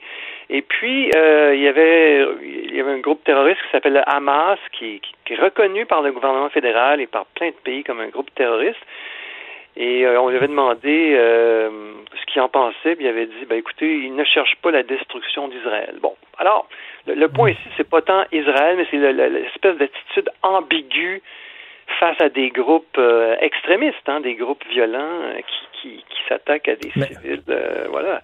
Mais, mais bon, je pense que. C'est ça que je veux dire. là, on a, au lieu de poser des questions au, lieu de poser d'autres questions à M. Algabra, parce que c'était lui qu'on aurait dû dire, ben oui, expliquez-vous, M. Algabra, qu'est-ce que vous vouliez dire par là, puis qu'est-ce que vous pensez?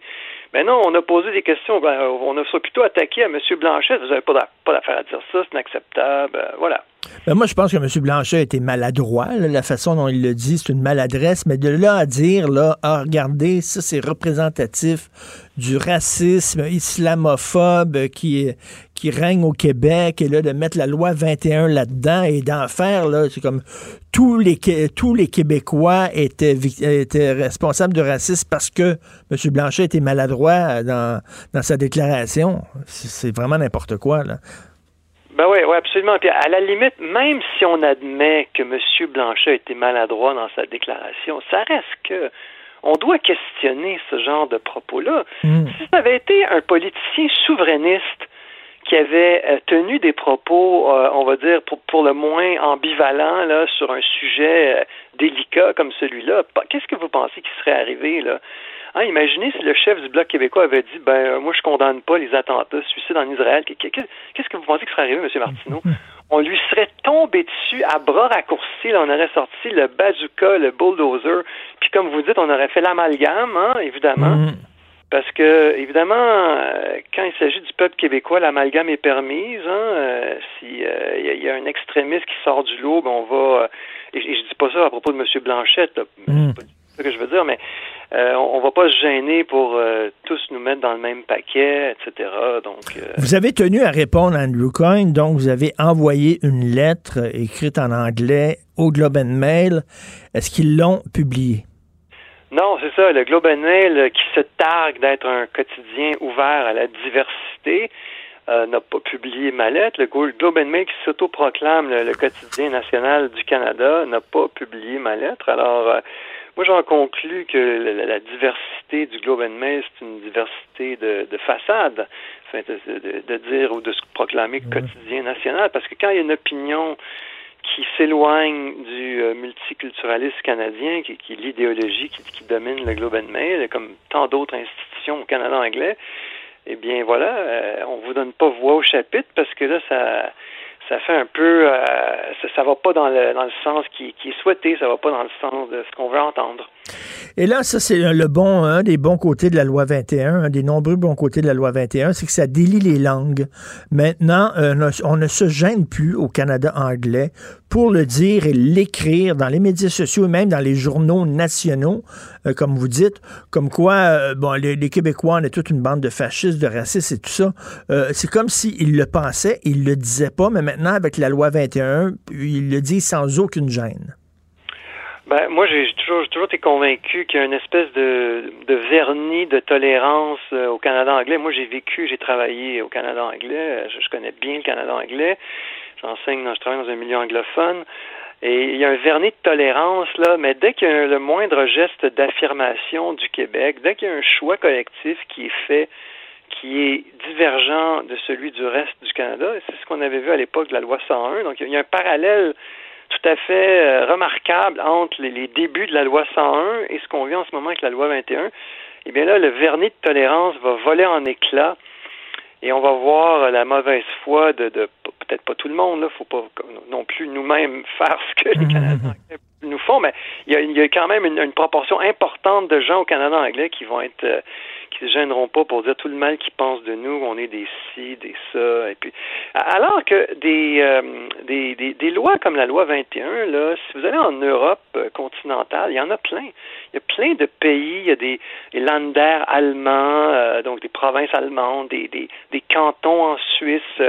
en 2019, par exemple, le canton de Genève a voté majoritairement dans un référendum pour un, une loi comme semblable à la loi, à la loi 21. Il y a, il y a plein de, de, de, de en France évidemment qui est l'exemple le plus souvent cité, mais je veux dire à ce compte-là, là, il y a peut-être la moitié du monde euh, démocratique euh, aujourd'hui, alors on se parle qui serait une bande d'intolérants là si on appliquait les critères de ce qu'on entend en ce moment au Canada anglais sur euh, la loi 21, si on appliquait ça à d'autres pays, ben mon Dieu, il y aurait bien du monde qui serait une gang de, de c'est comme si pour une élite canadienne-anglaise, il y avait une façon de gérer le vivre ensemble, c'est le multiculturalisme. Si on est contre le multiculturalisme, on est contre la diversité, ce qui est faux. Exactement. Alors, on est, on est dans cette vieille dialectique. Ça, M. Martineau, ça vient vraiment du marxisme. Hein. Karl Marx qui avait, qui avait une vision du monde très manichéenne. Il y a les exploiteurs et il y a les exploités pour Karl Marx, les exploiteurs, c'était les bourgeois, les exploités, c'était les travailleurs. Et euh, évidemment, euh, tout se faisait, un combat constant entre les deux. Il fallait évidemment combattre les exploiteurs qui étaient les méchants. Tout le reste était, toute autre considération était à évacuer du, du débat.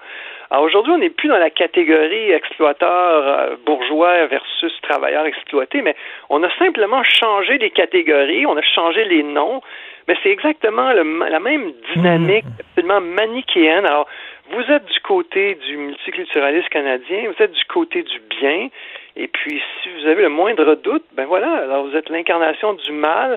Et, évidemment, quand on est convaincu qu'on combat le mal, ben là, vous, vous me citiez ce, ce tweet de ce professeur de l'Université d'Ottawa, ben là, là, vous vous sentez, Amir Atara, vous vous sentez, comment dirais-je, autorisé ben oui. à, à, lancer des, des, des accusations euh, gravissimes, à avoir des propos complètement enflammés, parce que vous êtes dans, vous êtes convaincu d'être le, chevalier du bien qui défend la veuve et l'orphelin, etc. Et évidemment, tout ça a un impact tout à fait nocif et, et toxique sur le sur le débat public. Hein. C'est comme ça qu'on vient avoir un débat très très polarisé, comme par exemple qui arrive aux États-Unis, qui heureusement n'est pas encore, on n'est pas encore aussi polarisé que dans qu'aux États-Unis, mais c'est ce genre de dynamique-là qui peut nous y, nous y mener. Et j'imagine qu'on peut lire la lettre que vous avez envoyée euh, au euh, Globe and Mail. On peut la lire sur votre page Facebook? Oui, c'est ça. Voilà, j'ai fait un petit résumé en français là, de, la, de ce que je leur avais envoyé en anglais et qu'ils n'ont pas publié incroyable, qui ne publie pas un droit de réponse. Incroyable quand même. On voit, euh, on se demande, est-ce que c'est un journal ou c'est un, organe de propagande? On peut se poser la question. Merci Frédéric Bastien, historien. Merci beaucoup. Merci, M. Martineau. Au revoir. Martineau. Même avec un masque, c'est impossible de le filtrer. Vous écoutez Martineau. Cube Radio. Tous les lundis, je parle avec l'essayiste et journaliste Jérôme Blanchet-Gravel. Salut Jérôme. Salut Richard. Écoute, François Legault a dit qu'il veut défendre la liberté d'expression sur les campus universitaires. Moi, j'ai applaudi, j'étais très content. Enfin, un PM qui se tient debout euh, pour défendre justement la liberté d'expression, les débats à l'université. Mais toi, tu as quelques bémols quand même. Ben moi, je suis d'accord avec, euh, avec la position comme telle. Après, c'est le momentum. Mais commençons par le, commencement, Richard, pour faire, bon, euh, mettre la table. Euh, c'est clair que dans les universités, il y a un gros, gros, gros, gros déficit de, diversité d'opinion, de diversité culturelle. On en, la diversité culturelle, on en fait toujours la promotion. La diversité intellectuelle, on en fait beaucoup moins la promotion. Donc, moi, je l'ai vécu. Là. J'ai, étudié quand même sept ans à l'université. Et euh, dès le, baccalauréat, j'ai vu que j'étais moi-même victime de censure. Donc, euh, par exemple, dans le, dans le choix des travaux. Euh, par exemple, une fois, j'étais encore au bac, c'était un cours sur les rapports entre religion et politique. Et je voulais faire un, un travail qui portait sur euh, l'intégrisme islamiste en France et euh, ma position, euh, mon hypothèse, c'était que ça créait des problèmes d'intégration. C'est quand même rendu aujourd'hui quand même une, évidence.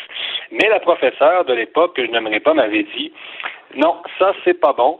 Euh, tu me, Jérôme, tu es à l'université aujourd'hui et euh, c'est pas quelque chose que tu peux dire. Là. Hmm. Donc, euh, et euh, c'est pas que j'avais pas des bonnes sources, euh, c'est pas que j'étais pas un bon élève. Je pense que j'étais un très bon élève à l'université.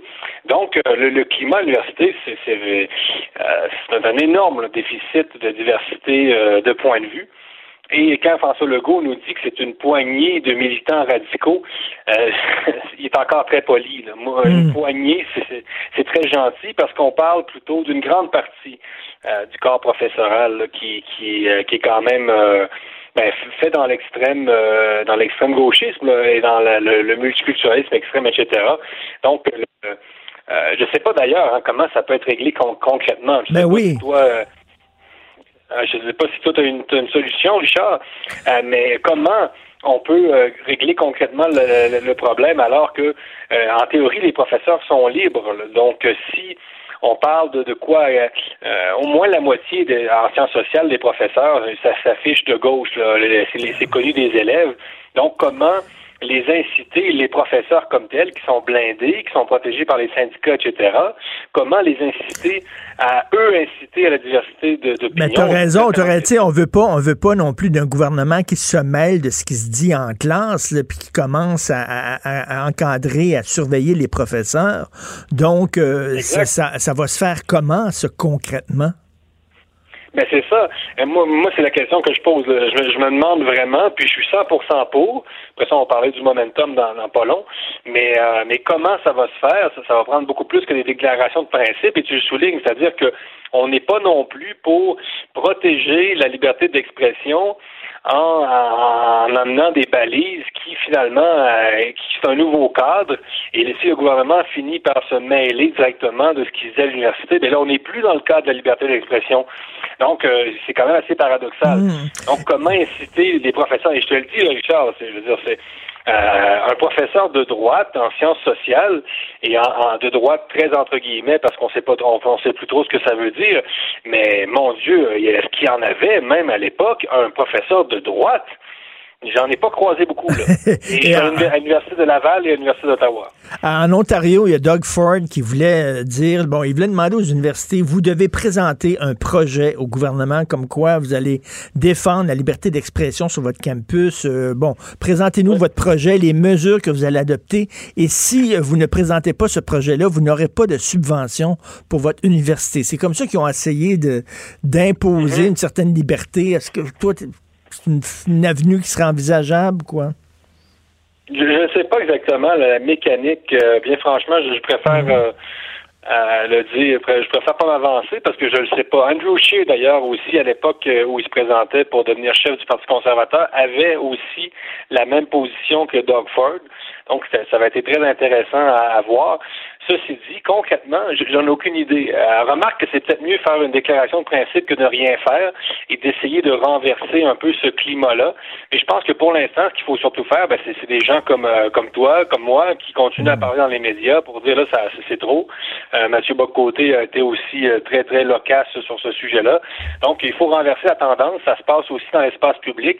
Et petit à petit, peut-être qu'on va réussir à, revaloriser davantage euh, la liberté académique. Donc ça, c'est pour mettre la table. Euh, mais euh, je suis, comme je te dis, je suis d'accord. Je suis d'accord. Ceci dit, je trouve que la sortie est un peu opportuniste dans le contexte actuel parce que là, à l'Assemblée nationale et tout, je trouve qu'il y a vraiment un déficit démocratique et que, entourant les mesures sanitaires, on n'est pas beaucoup dans la, valorisation de la liberté d'expression. Donc, mm. je me dis, quand on dit, bon, euh, le François Legault l'écrit comme tel, la liberté d'expression fait partie des piliers de, notre démocratie, il l'écrit, euh, c'est bien, sauf que la liberté d'expression, c'est bon pour tous les sujets. Là. Hmm. Euh, donc, c'est pas juste bon pour la question du décolonialisme, la question de l'antiracisme, c'est pas juste bon pour les mots en, en, toutes sortes de lettres, c'est aussi bon pour euh, les mesures sanitaires. Et, et regarde, tu le dis, Richard, tu dis qu'on va vers un 10 ans, ça va nous prendre 10 ans peut-être mm. atteindre l'immunité collective. Donc, il va falloir que, et tout, mm. tu le soulignes en deux ou trois chroniques, là, il est temps que la démocratie reprenne ses droits à l'Assemblée nationale et que euh, qu'on soit pour, qu'on soit contre, on a tout à fait autant le droit d'être pour ou contre, mais euh, en fait, euh, ben c'est ça. quelles sont les modalités du confinement? Et il faut en débattre aussi. Donc, je trouve le momentum un petit peu, disons, euh, c'est un peu euh, hmm. pas étrange, là, mais euh, un, peu, un, peu, particulier, le momentum de la déclaration. Un peu contradictoire. Écoute, Jérôme, tu connais le phénomène de greenwashing. Alors, greenwashing, c'est une entreprise qui se dit écolo, qui se donne une image écolo, mais qui l'est pas vraiment. Et là, tu as vu, bon, à Radio-Canada, Sophie Durocher, ma conjointe, a écrit là-dessus, Radio-Canada fait passer comme un genre de, de, de test d'une heure une formation à l'ouverture à la diversité à ses employés. Et là, on demande aux employés de Radio-Canada de réfléchir sur leurs propres préjugés, sur leur propre racisme, sur leur micro-agression, tout ça. Donc, Radio-Canada se fait une belle image de lutter pour la diversité. Mais tu regardes, tu regardes leurs vedettes. Guillaume Lepage, Pénélope McWade, France Baudouin, Jean-Philippe Vautier, et tu vas voir leur cadre supérieur, la dizaine de cadres supérieurs de Radio-Canada, CBC, ce sont tous des blancs. Donc, c'est le phénomène de greenwashing, mais appliqué à la diversité, quelle hypocrisie quand même. Moi, ça fait, des, plusieurs, fait des années, ben, peut-être pas des années, mais disons deux années que je le dis. Euh, quand est-ce que nos bons, euh, nos, nos bons, euh, nos bons curés vont montrer l'exemple enfin et enfin démissionner de leur poste pour enfin donner euh, à la parole aux gens racisés et aux gens de, de la diversité sexuelle, culturelle, etc. même chose à l'université. Là, par contre, ça, ça commence à le vent commence à tourner à l'université parce que quand être blanc, être un professeur blanc, justement, c'est de plus en plus difficile, même quand tu es de gauche et même quand tu fais la promotion du multiculturalisme. Donc, donc, euh, ben, donnez l'exemple, les amis. Ben démissionnez, autoflagellez-vous, puis euh, de, versez euh, tous vos 30 dernières années de salaire à des œuvres de charité qui font la promotion de ce que vous prônez. Non, mais sérieux, Richard, faites-le, là. Ben oui, ce sont des privilégiés. Là. Il y a ça dans l'atelier de formation de Radio-Canada. Prenez, prenez conscience de vos privilèges et lorsque vous prenez conscience de vos privilèges, ben, partagez votre pouvoir. Ben, c'est ça. Guy Lepage, alors ben demande, demande à tes boss qu'une semaine sur deux, ça soit un noir qui anime, tout le monde en parle. Montre l'exemple. Ben oui, parce que là, les privilèges, il faut faire comme à la Révolution française. Donc, il ne s'agit pas juste de les reconnaître, mais il faut les abolir. Hein? Donc, abolissez vos privilèges, effectivement. Démissionnez de l'émission Tout le monde en parle, monsieur, euh, monsieur le, saint pape Lepage. Et, euh, et, c'est ça, montrer l'exemple. Hein. Donc, euh, mais, mais au-delà de ça, c'est drôle. C'est vraiment un nouveau catéchisme. Hein. Ben Quand on dit là, prendre conscience de c'est c'est comme un peu là là, c'est euh, vous avez des mauvaises pensées. Hein. Donc là, euh, on, on, est vraiment un peu là dans la logique euh, ben c'est ça, c'est un catéchisme. Donc, prenez conscience de vos mauvaises pensées. Comme, hmm. comme on, disait aux adolescents à l'époque, là, euh, il faut pas trop penser à la sexualité. Euh, tu sais, il faut pas trop euh, les, mauvaises pensées. Donc là, on est là-dedans. tu sais, vous, vous avez des, des comportements qui peuvent mener à des micro-agressions. C'est très très. Mais, oui, non, mais quelle hypocrisie alors que tous les cadres supérieurs de Radio Canada sont tous blancs. Quelle hypocrisie. Et en terminant, j'imagine que ça te fait sourire parce que je viens de parler à Caroline Quash, qui est une microbiologiste réputée, reconnue, et elle dit, ben il va falloir vivre avec euh, ce virus-là, euh, de la COVID, peut-être, comme on vit avec l'influenza, comme on vit avec la grippe. Euh, c'est un peu ce que disaient certaines personnes réfractaires au confinement au début de la pandémie. Oui. Oui, c'est clair. Il faut vivre avec le virus bien plus que, que survivre avec. Là. Euh, donc, puis un climat de peur actuellement. Là, euh, là, on est, on parle du double masque. Est-ce que ça va être le triple, le quadruple masque? Bon, il y a comme une surenchère euh, qui, qui, qui, témoigne de, ben, de la peur de la population. Je pense qu'il faut oser le dire. Là. Puis tout le monde a le droit d'avoir peur. Ceci dit, la peur peut pas être une politique publique à long terme. Là. Donc, euh, c'est clair que dix ans, dix ans à atteindre l'immunité collective, il faut revivre les dommages collatéraux sur le plan psychologique. Ça commence à être extrêmement pénible pour des, des, des, millions, euh, des, dizaines de milliers de Québécois, sérieusement. Et, euh, et il faut déconfiner graduellement avant que s'incruste dans, dans, nos mentalités tout, euh, toutes les, les, les, nouvelles habitudes qu'on a prises pour, euh, ben pour euh, finalement renouer avec notre humanité, tout simplement. Donc la question, c'est pas de savoir si on vit sous, sous une dictature, il s'agit pas de s'opposer aux vaccins, amenez-en des vaccins, puis amenez-en plus que l'Inde, puis etc. D'ailleurs, quelle performance pitoyable de la part de Trudeau sur le plan des vaccins. Excuse-moi, je pense le Canada, je pense le Mexique est deux positions en bas. Récemment, j'ai, en tout cas, ça vérifie aujourd'hui, mais la semaine passée, le Mexique était deux positions avant. L'Inde, hey, des pays en voie de développement qui ont une meilleure performance que le Canada avec les vaccins. Écoute, l'Estonie, la Slovénie, tous les pays en I d'Europe de l'Est, les petits pays d'Europe de c'est juste si le Kazakhstan s'en sort pas mieux que le Canada. Puis là, on est rendu à demander la cherté à l'Inde. Ah, c'est pitoyable. L'Inde, ben, c'est un pays quand même honorable, mais ça reste un pays en voie de développement. Donc, quand on voit que le Canada n'est pas capable de faire mieux que euh, ou un, peu mieux que le Brésil, je pense que le Brésil est en avance du Canada. Hey, le Brésil, le Brésil aussi un pays que j'admire, que j'adore, mais franchement, euh, je veux dire, mettez-y les pieds, vous allez bien voir que c'est un pays qui, qui, qui, est bien en arrière du Canada sur le plan du développement social et économique. Là. Donc, il y a quelque chose qui cloche. La performance de... Non, non, ça, ça doit coûter l'élection à Justin Trudeau. C'est vraiment pitoyable. Ben, pitoyable, mais sauf que ce qui est encore plus, plus pitoyable, c'est que les sondages euh, disent s'il y avait une élection aujourd'hui, Justin gagnerait encore. C'est peut-être l'effet PCU, je sais pas. oui, ça se peut bien. Euh, peut-être, hein? Ça se peut bien, mais écoute, c'est vraiment une performance épouvantable, c'est honteux. Euh, pour signer des chèques, il est très bon. C'est ce qu'il fait du matin au soir, du soir au matin. Mais quand c'était le temps de, s'assurer qu'on ait accès à des vaccins, c'était vraiment zéro plus une barre. Merci Jérôme Blanchet-Gravel. Bonne semaine. Bonne semaine, bye. Salut. Martineau, il n'y a pas le temps pour la controverse. Il a jamais coulé l'eau sous les ponts. C'est lui qui la verse. Vous écoutez Martino Cube, Radio. Le, commentaire de Mathieu Boccoté, dépensé pas comme les autres. Alors Mathieu, ce week-end, j'ai regardé un Xème documentaire euh, sur Churchill. J'en ai jamais assez. J'aime beaucoup apprendre sur cet homme que je, j'ai une admiration incroyable pour Churchill, mais ça a l'air que c'est un personnage infréquentable maintenant. Oui, on a vu ça en Grande-Bretagne avec une école. Il faut dire que sa statue avait déjà été attaquée cet été dans, dans cette espèce d'été iconoclaste qu'on a connu.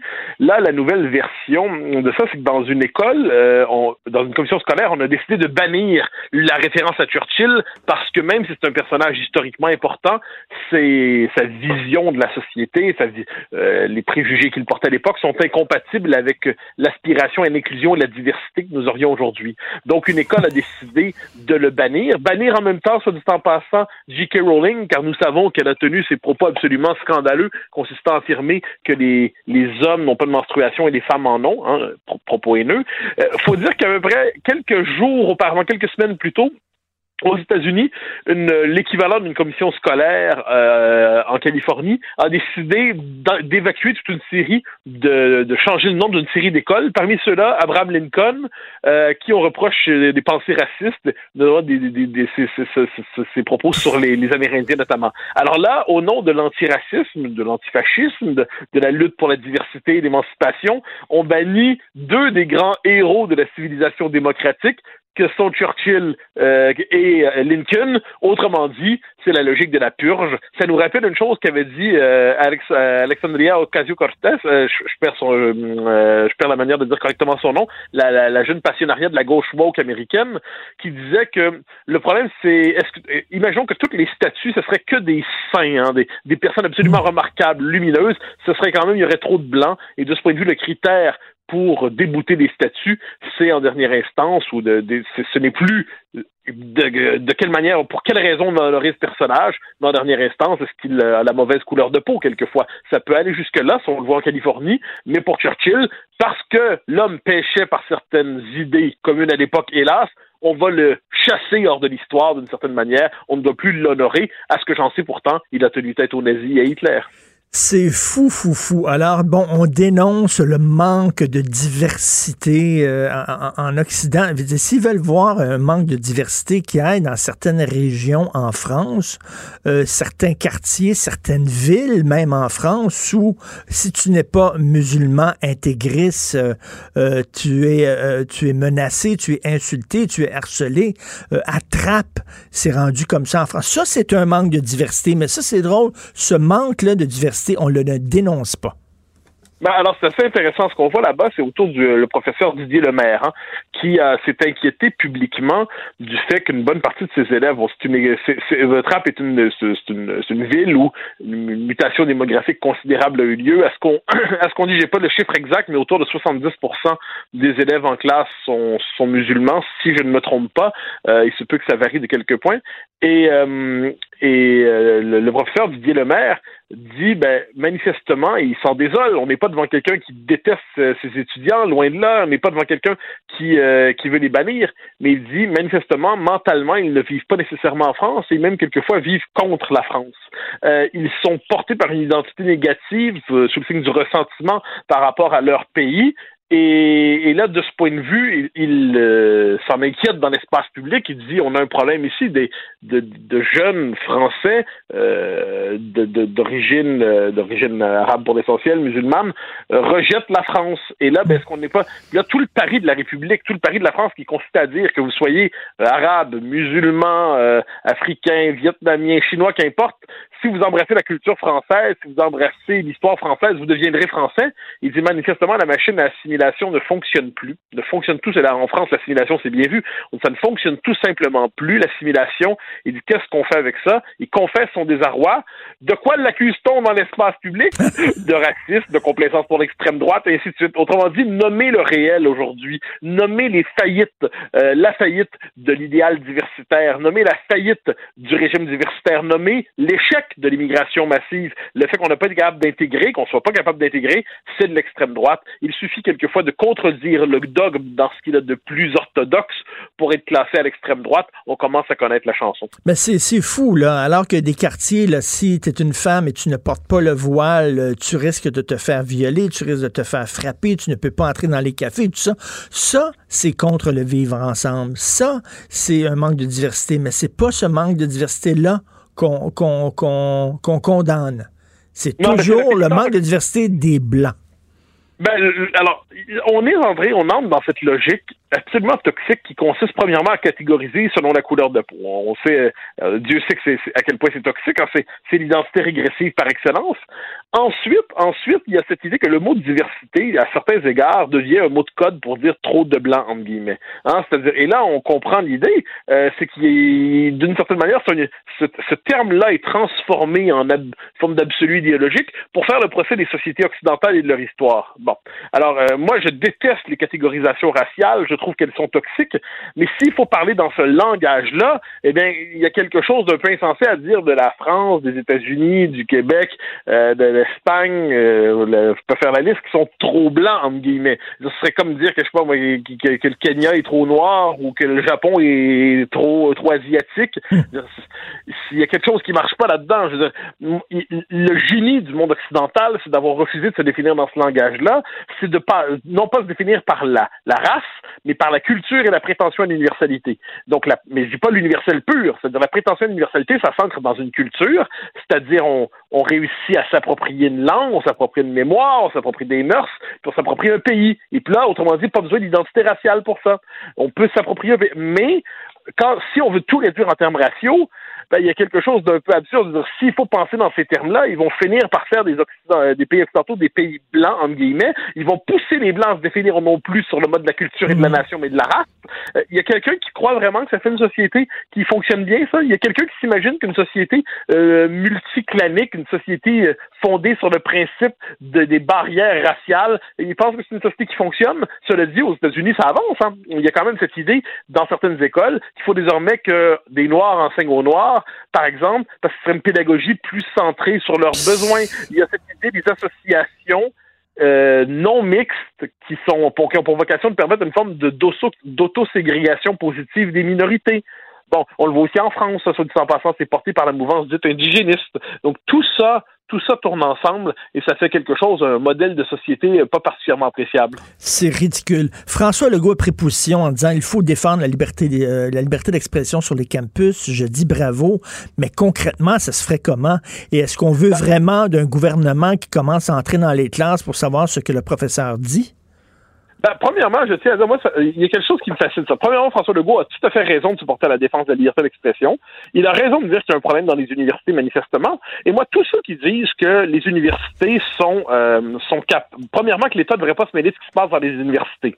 Je dis, bon, ben d'accord, donc on cesse le financement public des universités. Je veux dire, on peut pas dire que l'État, donc l'ensemble des citoyens, finance l'université, mais sur le mode du chèque en blanc, et puis en échange, euh, ben rien, en échange rien. Alors non, à un moment donné, c'est tous ces gens qui nous disent que l'État ne doit pas mêler de ce qui se passe à l'université, ne sont pas contre le fait que l'État finance euh, à, des, à des coûts tout à fait significatifs les universités québécoises. Premier point. Donc, ils sont pas contre le fait que l'État intervienne. Ils veulent juste qu'ils interviennent à leur avantage. Deuxième élément, on nous dit que les recteurs sont parfaitement capables de faire le travail. C'est faux. La preuve est faite avec le dérèglement, parce que là, c'est pas des petits cas isolés, les gugus de woke, là. Je veux dire, c'est des cas qui se multiplient parce que c'est une tendance lourde. Eh bien, il y a, il faut nommer le problème. Euh, les recteurs ont pas fait le travail. Il y a pas, dans les universités, quand on voit ce que les recteurs ont à dire sur la liberté d'expression, ils sont beaucoup plus tièdes qu'ils ne le prétendent. À l'Université de Montréal, à l'Université Laval, à l'Université d'Ottawa, c'est la caricature. Quand on regarde les propos des recteurs qui commandent des rapports, euh, est-ce que c'est est -ce c'est le recteur qui commandé, je ne suis pas certain, mais l'Université de Montréal a commandé un rapport euh, à un universitaire euh, multiculturaliste sur la question de la liberté d'expression, mmh. où il disait qu'il fallait équilibrer entre les propos des conférenciers invités et la sensibilité des groupes marginalisés. Ah, on, sait ce que ça veut dire, ça, aujourd'hui. Donc, manifestement, puis ils ne sont pas capables de d'assurer la liberté d'expression dans leur campus. Euh, donc là, qu'est-ce que ça veut dire, je pense, d'abord et avant tout, c'est il faut seulement nommer le problème. Il faut nommer le problème. Il faut voir que, par exemple, dans les processus d'embauche aujourd'hui, ça ne veut pas dire que l'État doit intervenir là-dedans là demain matin, mais il faut nommer le fait que derrière la prétention à l'autonomie départementale, l'autonomie académique, il y a des coteries idéologiques qui se forment dans les départements. Euh, dans les départements de sciences sociales, le critère de sélection, il n'est plus scientifique ou académique, soyons sérieux. Il est idéologique. Le critère de sélection dans les sciences sociales, c'est la prime à la radicalité militante. Alors, il faut au moins en être conscient minimalement. Ensuite, est-ce qu'il y a moyen de réfléchir à des moyens pour s'assurer justement que sur le plan structurel, sur le plan institutionnel, l'université renoue avec la liberté d'expression, non pas pour que l'État mm. dicte le plan de cours, bien sûr que non, personne ne veut que l'État dicte un plan de cours, mais y a-t-il moyen, cela dit, de voir comment cette institution-là a pu euh, se décomposer comme elle est décomposée aujourd'hui dans les dans les départements pour qu'on ne devienne pas tous evergreen. Je veux dire, c'est quand même cette tendance-là, elle est là. Donc, je pense qu'il faut voir processus d'embauche, les processus de subvention, de financement. Quand on regarde les critères pour les processus de, subventions, c'est très idéologiquement marqué quelquefois. Il faut se questionner là-dessus. C'est de l'argent public, est-ce que j'en sais? On n'est quand même pas devant une espèce de république autogérée sans, dans laquelle l'État ne devrait pas mettre le nez.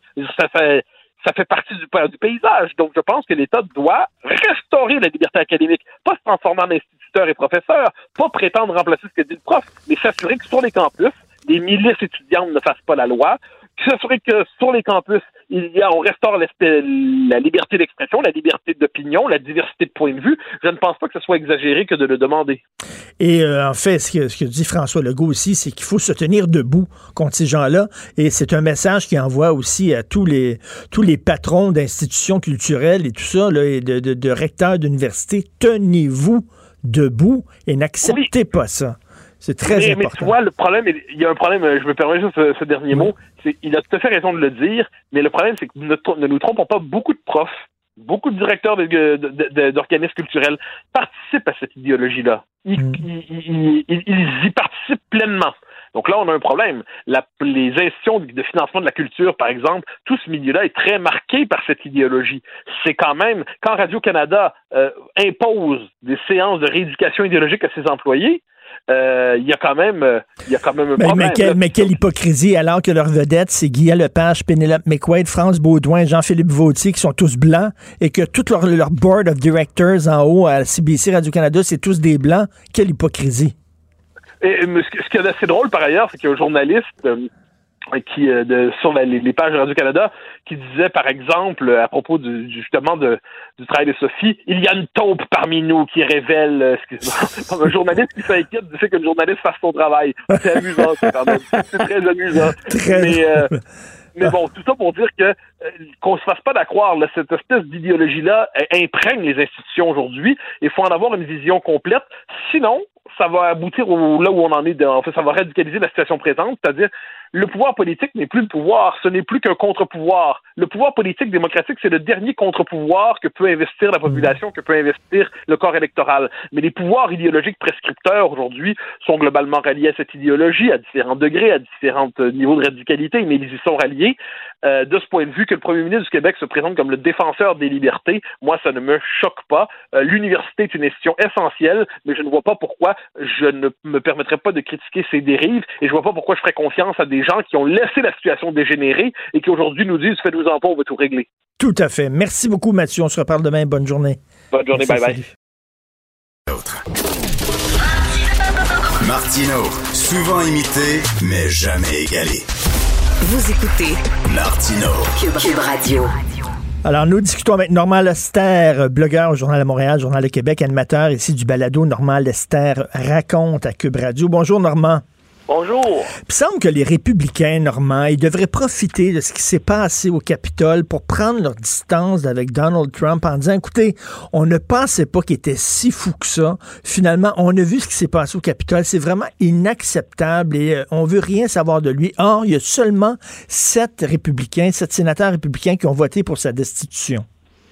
Oui, mais c'est parce que la plupart des élus, là, savent que la base de Trump les gens qui votent pour le Parti républicain sont très majoritairement derrière Trump inconditionnellement.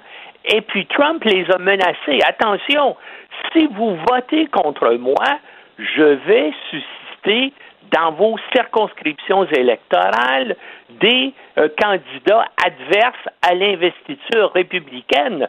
Donc, vous risquez de vous faire battre. Et c'est ça dont ils ont peur. Alors, c'est pour ça qu'ils l'ont acquitté, alors que, écoutez, même McConnell lui-même a dit que Trump était responsable ben de tout ce qui s'est passé. Hein? Je veux dire, il, se contredit lui-même, mais ils n'osent pas aller contre Trump. Euh, mais c'est pas fini tout ça. Ça ne fait que commencer parce que euh, euh, euh, tu as vu le communiqué que Trump a sorti tout de suite après son acquittement où il a, remercié les gens, puis il a dit bien sûr qu'il allait poursuivre le combat là, euh, to make America great again. Donc, il n'a pas l'intention de se retirer de la politique, il a l'intention de continuer à être actif. Et c'est sûr que dans la direction du Parti républicain, il aimerait se débarrasser de Trump, mais ils ne savent vraiment pas comment faire. Une chose qui va les aider et qui va aider aussi les démocrates, c'est que maintenant, il y a des possibilités de poursuite aux criminels et aux civils pour ce qu'il a dit et ce qu'il a fait le 6 janvier. Hein? Incitation à l'émeute, incitation à l'insurrection.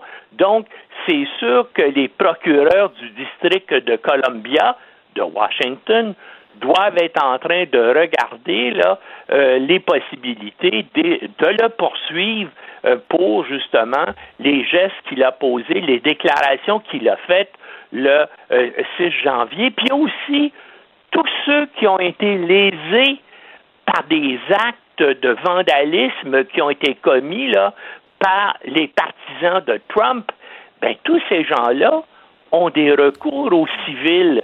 Par exemple, la femme du policier qui a été tué, euh, tous ceux qui ont eu euh, qui ont eu des blessures, euh, qui ont subi, disons, des des revers au niveau financier parce qu'il y a eu de la destruction, tout ça.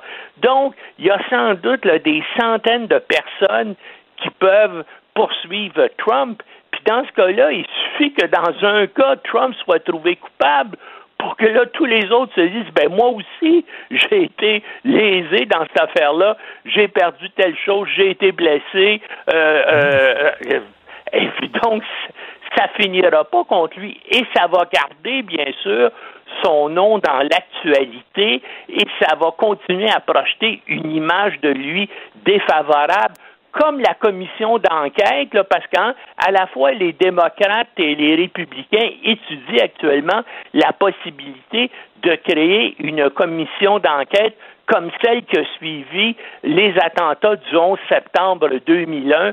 Donc, pendant deux ans, il y a eu une commission qui a enquêté, une commission là, euh, bipartite où il y avait euh, à la fois des démocrates et des républicains pour que ce soit euh, qu'on s'assure que tout ça soit neutre au point de vue politique. on avait conclu qu'on aurait probablement pu éviter le 11 septembre 2001, mais c'est à cause de l'incompétence de la CIA et du FBI que ça avait eu lieu. Hein.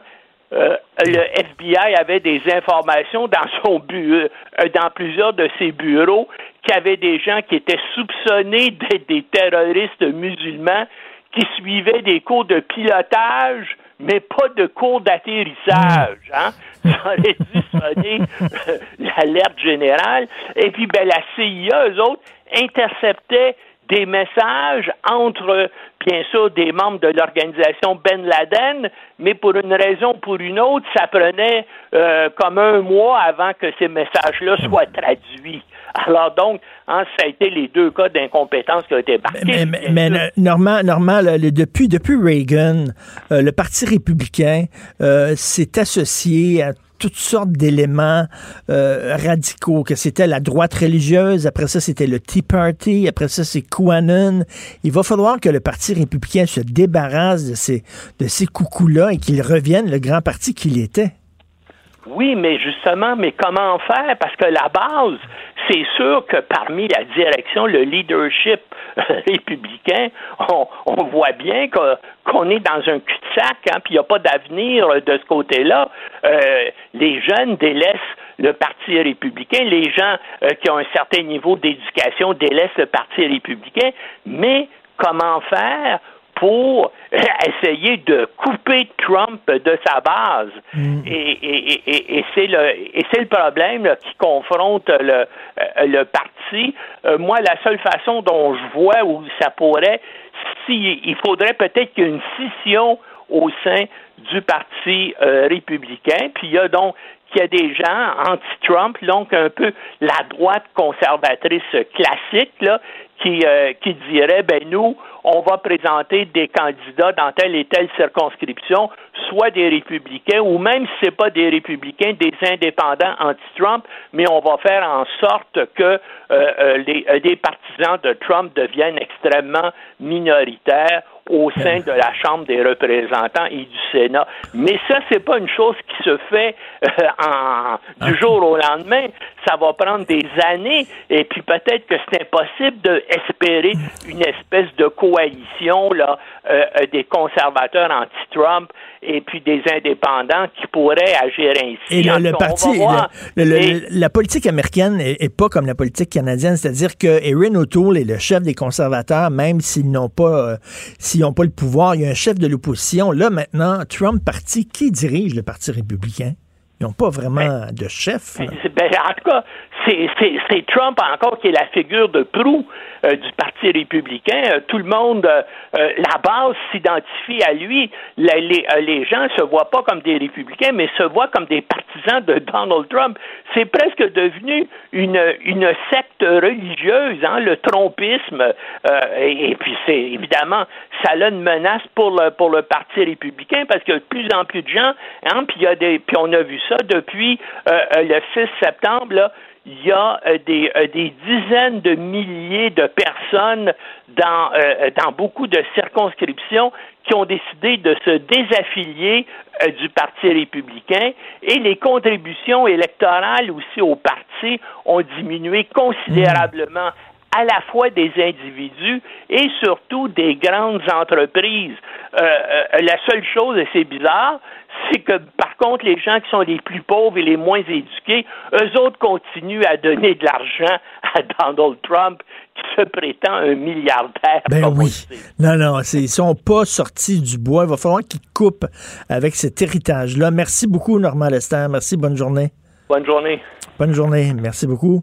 Alors, l'autre, le Grandpa, euh, Grandpa du Trésor, qui est où exactement? Il arrive-tu? Habituellement, il arrive tout le temps à- avant, là. Là, on est dans son show, là. Il est 10h30 minutes, 55 secondes. On est dans ton show, tu n'es même pas là. Moi, j'attends d'être invité. Tu sais comment c'est? hein?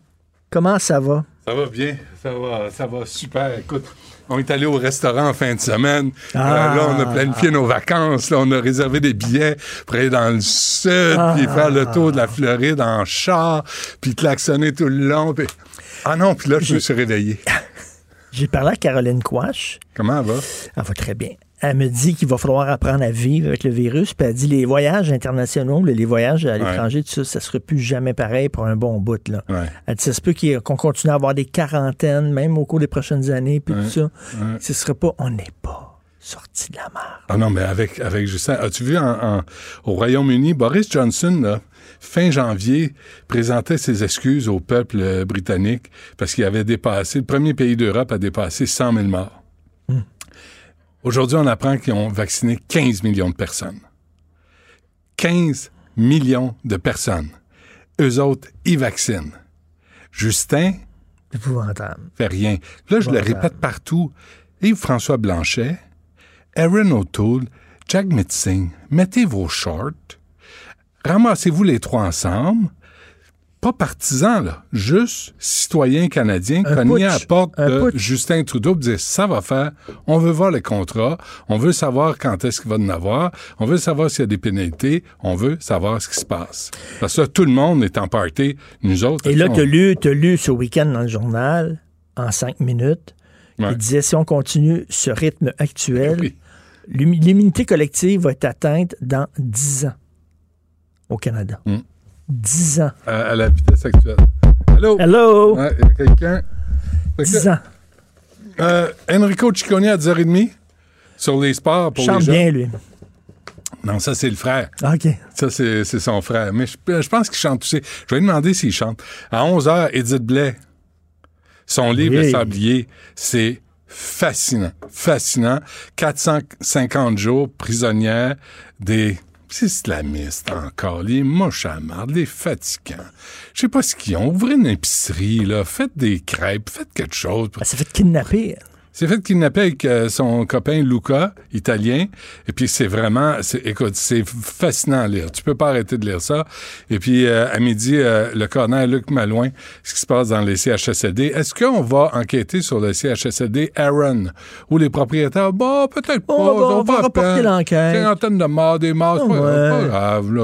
On est correct. On est va pas reporter l'enquête. On est pas méchants. Ça, ouais, non. ils pas ont- méchant. Ils ont fait le mieux qu'ils pouvaient. C'est ça Et- qu'il dit, c'est ça et qu'on ça- dit de Justin. Ouais. Il, fait, il, il fait le mieux qu'il peut. Et je reconnais mes torts, puis euh, ça se reproduira pas. Ça, c'est Marguerite Blais. Et là, je vais, je vais saluer les gens de mon équipe puis me dire, là, c'est rendu, mon générique est rendu aussi long que ceux de Radio-Canada. Wow. Vraiment, là. T'as coupé dans ton salaire, t'as réparti ça. Écoute, j'ai toute une équipe, là. Vas-y. Fait que là, euh, merci à Luc Fortin, Un, Maude Boutet, deux, William Boivin, trois, Carl Marchand, cin- quatre, OK, et à, à la console, Jean-François Roy cinq, et Sébastien Laperrière, le gars de Trois-Rivières. six. T'as Six voir. personnes. Wow. C'est pour ça que ton émission a une qualité. C'est parce que Je suis, de- je suis sous haute surveillance, d'après moi. Ils ont dit, lui, là, il a besoin, il a besoin de bien, bien du monde autour de lui. D'être checké jour après jour après jour. jour après jour. Fait que merci beaucoup à tous ces gens-là. On se reparle demain à 8 h et on écoute Bain Noir. Cube Radio.